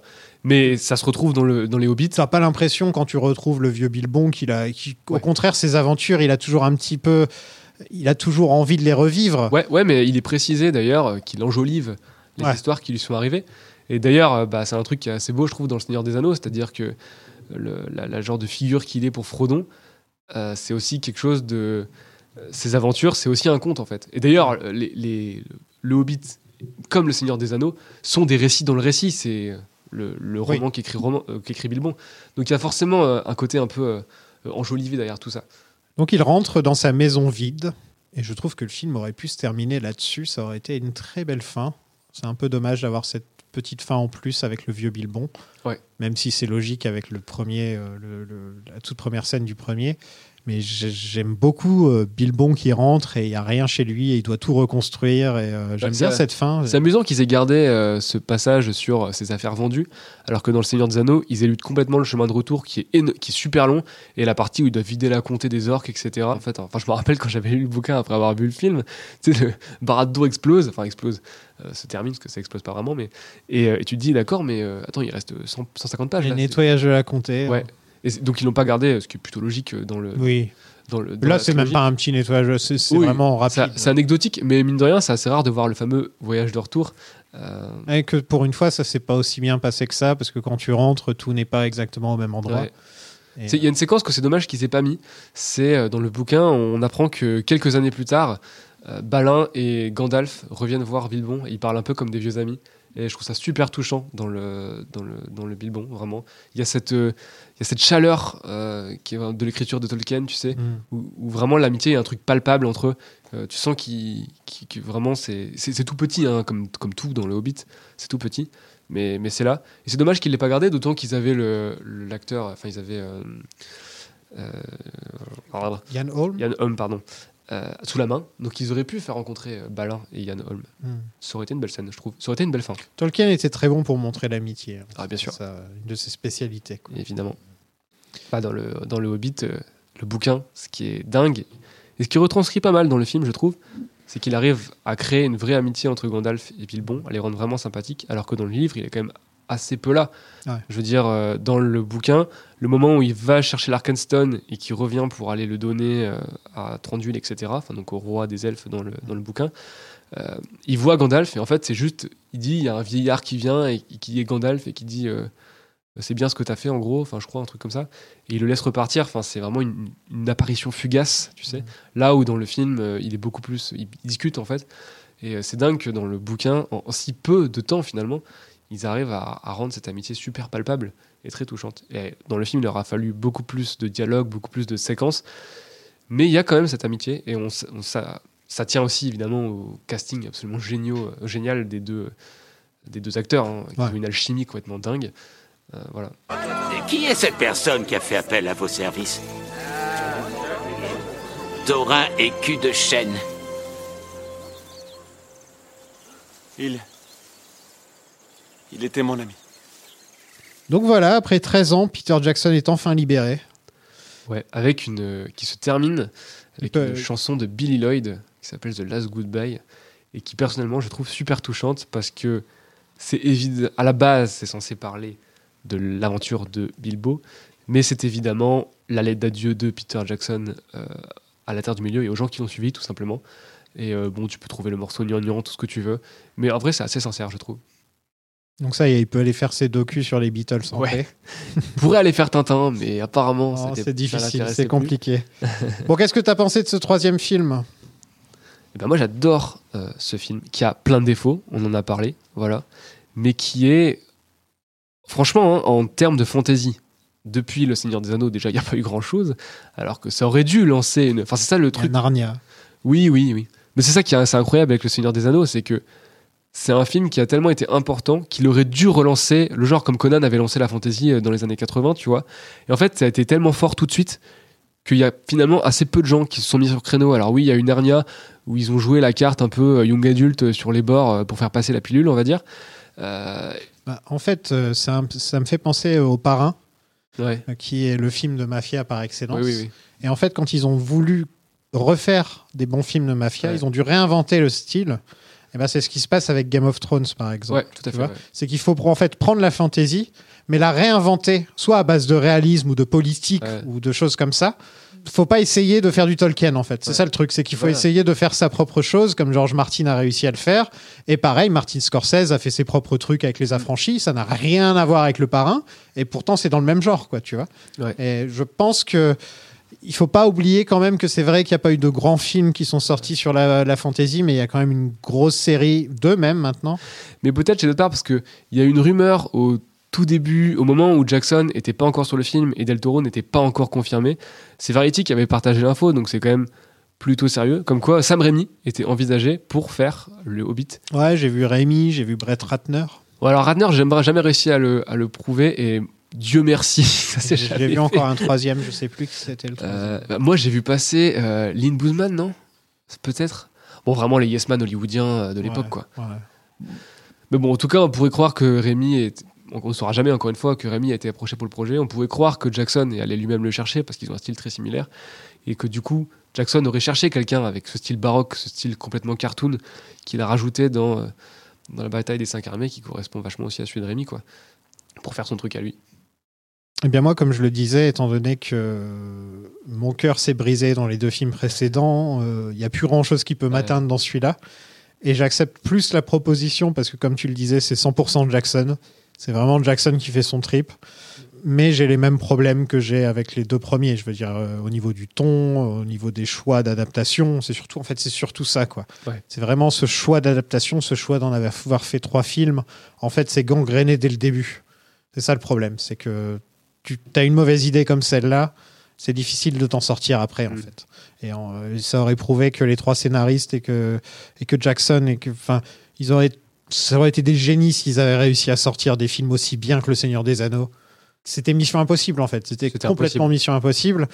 Donc, euh, avec le recul, avec moins de colère que par rapport à la première fois où je les ai vus, euh, c'est des, films respectables au niveau, euh, au niveau technique, au niveau euh, acteur, euh, euh, réalisation, elle est très bien. Mais en fait, c'est tout le scénario qui ne va pas. En fait, pour moi, de mon point de vue, c'est vraiment, il n'y a, y a rien qui va au niveau du scénario. Et en fait, c'est dommage. C'est un film qui s'appelle Le Hobbit, mais on passe plus de temps avec d'autres personnages que Le Hobbit, alors que c'est lui le plus intéressant de tous. On a le problème de, de, de Thorin qui commence connard et qui finit connard. Et donc, tu te dis, ah, en fait, il n'y a pas vraiment de- d'arc, il n'y a pas vraiment de. Il y a pas de tout ça. Il y a Legolas, il y a Saruman, il y a Galadriel. Ok, tu fais la bataille, euh, tu t'éclates avec la bataille, mais je suis désolé, mais tu as quand même, dans ce film-là, les trois quarts du film, c'est de la bagarre, quoi. Ouais. Bah, ce qui- Si c'est pas la grande bataille, c'est aussi euh, un contre un, c'est aussi. ouais. euh, Ouais, ça se bat partout. C'est que ça pendant tout le film, quoi. Ouais, c'est un film, c'est un film d'action. T'ajoutes à ça des personnages comme Alfred, Ouais. tu vois, qui, qui franchement, euh, t'as envie de passer toutes ces scènes, quoi. T'as vraiment qu'une envie, c'est de passer toutes ces scènes. Et je pense pas que ce soit la faute de l'acteur, je pense que c'est vraiment le, le rôle qui est comme ça, quoi, tu vois. J'a- J'arriverai même pas à te classer. Normalement, je fais un bilan à la fin de chaque saga ou trilogie ou truc comme ça. Mais là, en gros, le, le- le- le problème, c'est que j'arriverai même pas à classer, te dire lequel je préfère des trois films, en fait. Mm. J'arrive pas. à- La plupart des gens vont me dire le premier. C'est un peu le choix euh, que tout le monde va dire, Ouais, hein, ouais. que c'est le premier. Que il y a beaucoup de gens qui aiment le premier hein, Ouais. quand même. Moi, je sais pas parce que les les deux premiers essaient encore de respecter le Hobbit. Et en fait, je pense que dès le début, Peter Jackson aurait dû prendre les grandes lignes du Hobbit et s'amuser avec. Hmm. En fait, il aurait vraiment dû faire ça. Il aurait dû faire son propre truc dès le début, comme il l'a fait pour le troisième film. Il se serait fait insulter, mais au moins il aurait fait son truc. Là, il essaie trop de coller à Tolkien pendant deux films, alors que lui, tu sens que son cœur n'y est pas, quoi. Tu vois, son cœur, il a envie de faire autre chose. Il a envie de faire des grandes batailles, il a envie de faire des trucs épiques. Sauf que là, on parle du Hobbit, on parle de, de, de, de 13 nains qui marchent dans la forêt. Mm. Tu vois, c'est pas, euh, c'est pas épique, quoi. C'est pas là que tu vas mettre la musique de Warshore, c'est pas là que tu. Enfin, tu vois. Et ouais, le, le, le- le gros problème que j'ai, je pense, c'est l'adaptation. C'est vraiment une grosse question d'adaptation. Oui, ouais, quoi. de toute façon, Ouais. ouais. Mais je serais curieux de savoir euh, comment le, le film va vieillir dans l'esprit des gens qui l'ont découvert quand ils l'ont vu, quand ils étaient jeunes aussi. Ouais. Euh, je sais que j'ai déjà parlé avec des gens euh, assez jeunes qui, du coup, ont vu le, bien. film euh, quand ils étaient très euh, début d'adolescence et qui, eux, l'aiment beaucoup. C'est comme la prélogie de Exactement, Star Wars. voilà. hein. C'est-à-dire que. c'est comme la prélogie de Star Wars. Je veux C'est dire, ça, maintenant, il y a toute une génération Voilà. qui a grandi avec. en fait, ça vient du fait qu'il y a un truc qui arrive après. Il y a la postlogie qui est arrivée, tout le monde a dit, oh, c'est pourri. Et du Et coup, la prélogie, étrangement. est la prochaine génération qui va grandir avec la postlogie, ils Ouais, vont dire ouais, qu'en fait, c'est les nouveaux Star Wars Ouais, qui seront sortis dans 10 ans qui seront nuls. tu Et vois. t'as les jeunes qui ont grandi aujourd'hui avec la postlogie. Là, qui on va avoir des oh, jeunes qui vont grandir avec Rings of Power. Tu vois. Exactement, Enfin, voilà. Et, et probablement qu'ils vont, qu'ils vont remettre euh, sur un piédestal peut-être le Hobbit. D'autant que Ring of Power respecte encore moins Tolkien. Ouais. Peut-être que ça va se diluer au fur et à mesure et que dans trois séries, ce sera plus du tout Tolkien, tu sais, ce sera plus que des mecs Non, qui mais l'invité que j'avais la semaine dernière euh, me disait, euh, depuis que j'ai vu Rings of Power, le Hobbit est remonté dans mon estime. Oui, bah, Donc, euh, tu vois, je pense que ça va être le cas pour, euh, pour pas mal de gens. Bah, en fait, je pense que souvent la, comme ça. hein, la différence, puisqu'on en est à parler de Rings of Power, en fait, je pense que c'est vraiment un cas d'école de ce que c'est qu'une adaptation, la comparaison entre ces deux trucs. C'est assez fascinant, en fait, parce que les deux font finalement plus ou moins la même chose, c'est-à-dire bourrer des personnages qui devraient pas être là dans un truc euh, un peu euh, à la carte, on va dire. Et en fait, ils le font pas pour les mêmes raisons. Je te parlais de Dégolas qui a été mis dedans pour, selon moi, faire un genre de, de, de, penchant héroïque total. euh, Là où les gens qui ont été rajoutés dans les anneaux de pouvoir, dont Gandalf par exemple, ils sont là juste pour que tu devines que c'est eux. Tu aucun autre. C'est une mystery box à la J.J. Exactement, Abrams. c'est une partie en de qui est-ce. C'est Yes. juste, voilà. une Et c'est en fait, c'est un, c'est un guide de la Terre du Milieu. Alors, tu fais toutes les petites, euh, toutes les petits endroits. Tu fais, ah tiens, ça c'est la comté. Tiens, là, il y a des, bon, des simili hobbits parce qu'il faut les bien en mettre. J'aurais vois. vraiment dû faire un bouton Rings of Power. tu vois, je- j'y ai pas pensé. Je suis désolé, mais tu vois, mais je trouve que sur le, sur ce, le troisième film, c'est vraiment fascinant parce que lui, lui aussi fait n'importe quoi, sauf qu'il le fait dans un but qui est de t'en mettre plein la gueule. Ouais, mais c'est Peter Jackson, quoi, tu vois. Ça reste un mec, Ouais, mais un en vrai- entertainer, quoi, tu vois. Et derrière Rings of Power, les deux premiers épisodes, c'est Bayona. hein. Moi, je suis pas Ouais. fan de toute sa filmographie, mais le mec, c'est tenir une caméra. Mais c'est joli, Rings of Power. hein. Bah, esthétiquement, oui, mais la mise en scène, on est quand même à des mais années-lumière. c'est pas, c'est pas moche, quoi, tu vois, comme série. Il y y, a pire, hein, quand même. Tu sens que l'argent est là. quoi. Franchement, L'argent compare est là. la manière dont est traité euh, Numénor, qui est quand même le- la ville du deuxième âge dans les Anneaux de Pouvoir, et comment est traité même Erebor dans euh, Le Hobbit. Hmm. On est quand même, enfin, la façon dont il passe de l'extrêmement grand à l'extrêmement petit. Bon, je t'arrête, je t'arrête ouais, tout de suite, c'est pas un podcast sur. C'est juste que la comparaison est intéressante, voilà. Je serais, on Euh, ne sera pas les seuls à la faire. Ouais, non, non, non, on en a à, peu près, je pense, à chaque épisode, on a eu au moins 5 minutes où on parle de Rings of Power. le Et c'est bien, c'est que j'ai eu des gens qui ont aimé Ah et des gens qui aiment pas.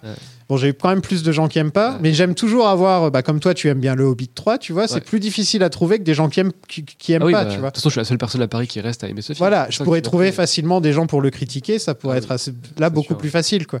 Euh, donc c'est aussi sympa. euh, c'est tiré moi, sur perso- tout le monde s'y est mis, tu Moi personnellement, j'aime pas la trilogie Les Hobbits, donc je savais qu'il y aurait déjà mon point de vue de mec qui aime pas, donc. euh, Et là, pareil pour Rings of Power, j'espère qu'il y a quand même quelques, qu'il y a quand Ouais. même pour les fans, hein, il y a des gens qui adorent Rings of Power. Façon, moi- Voilà, j'espère que ça n'a pas trop été chiant de nous entendre euh, nous plaindre euh, à chaque fois. Bon bah merci beaucoup d'être venu. Bah, merci de m'avoir invité, c'était très sympa. On peut te retrouver où?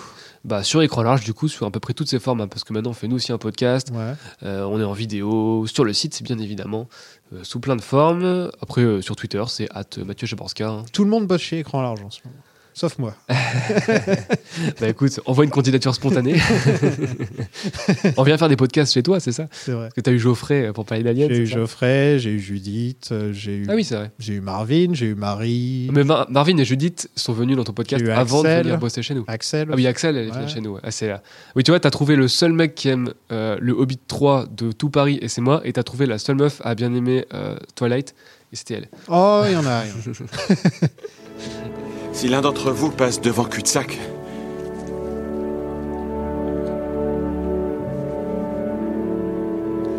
le thé est à 4 heures.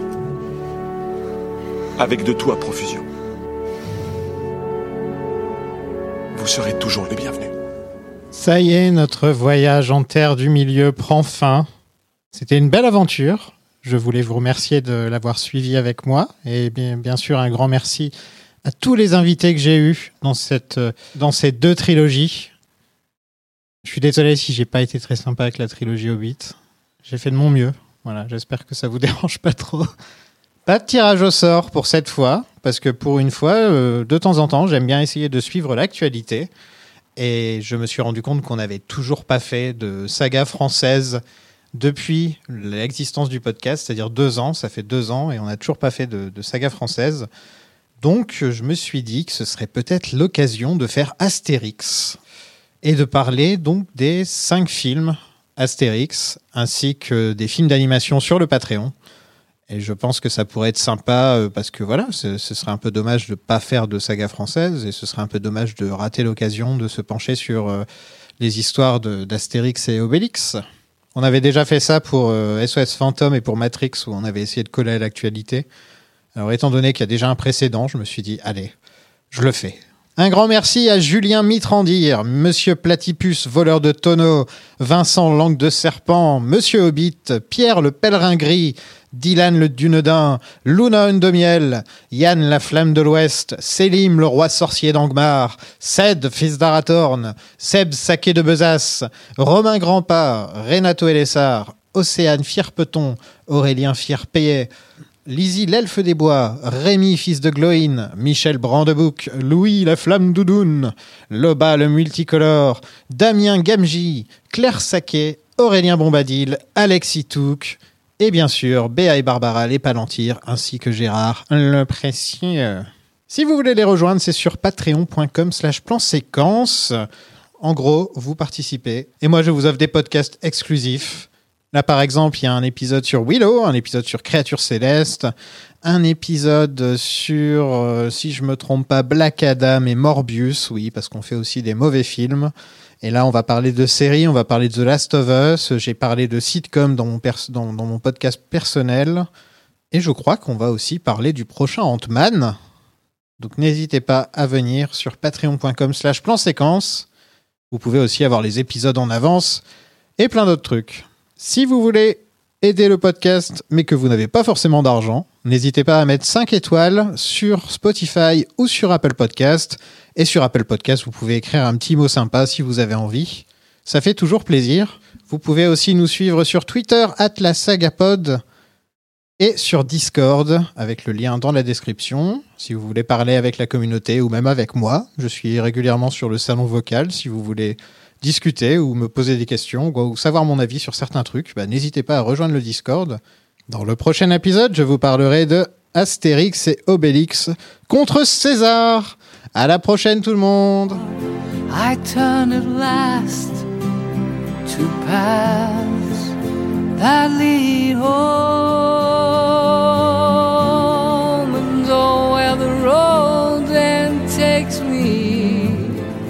I cannot tell.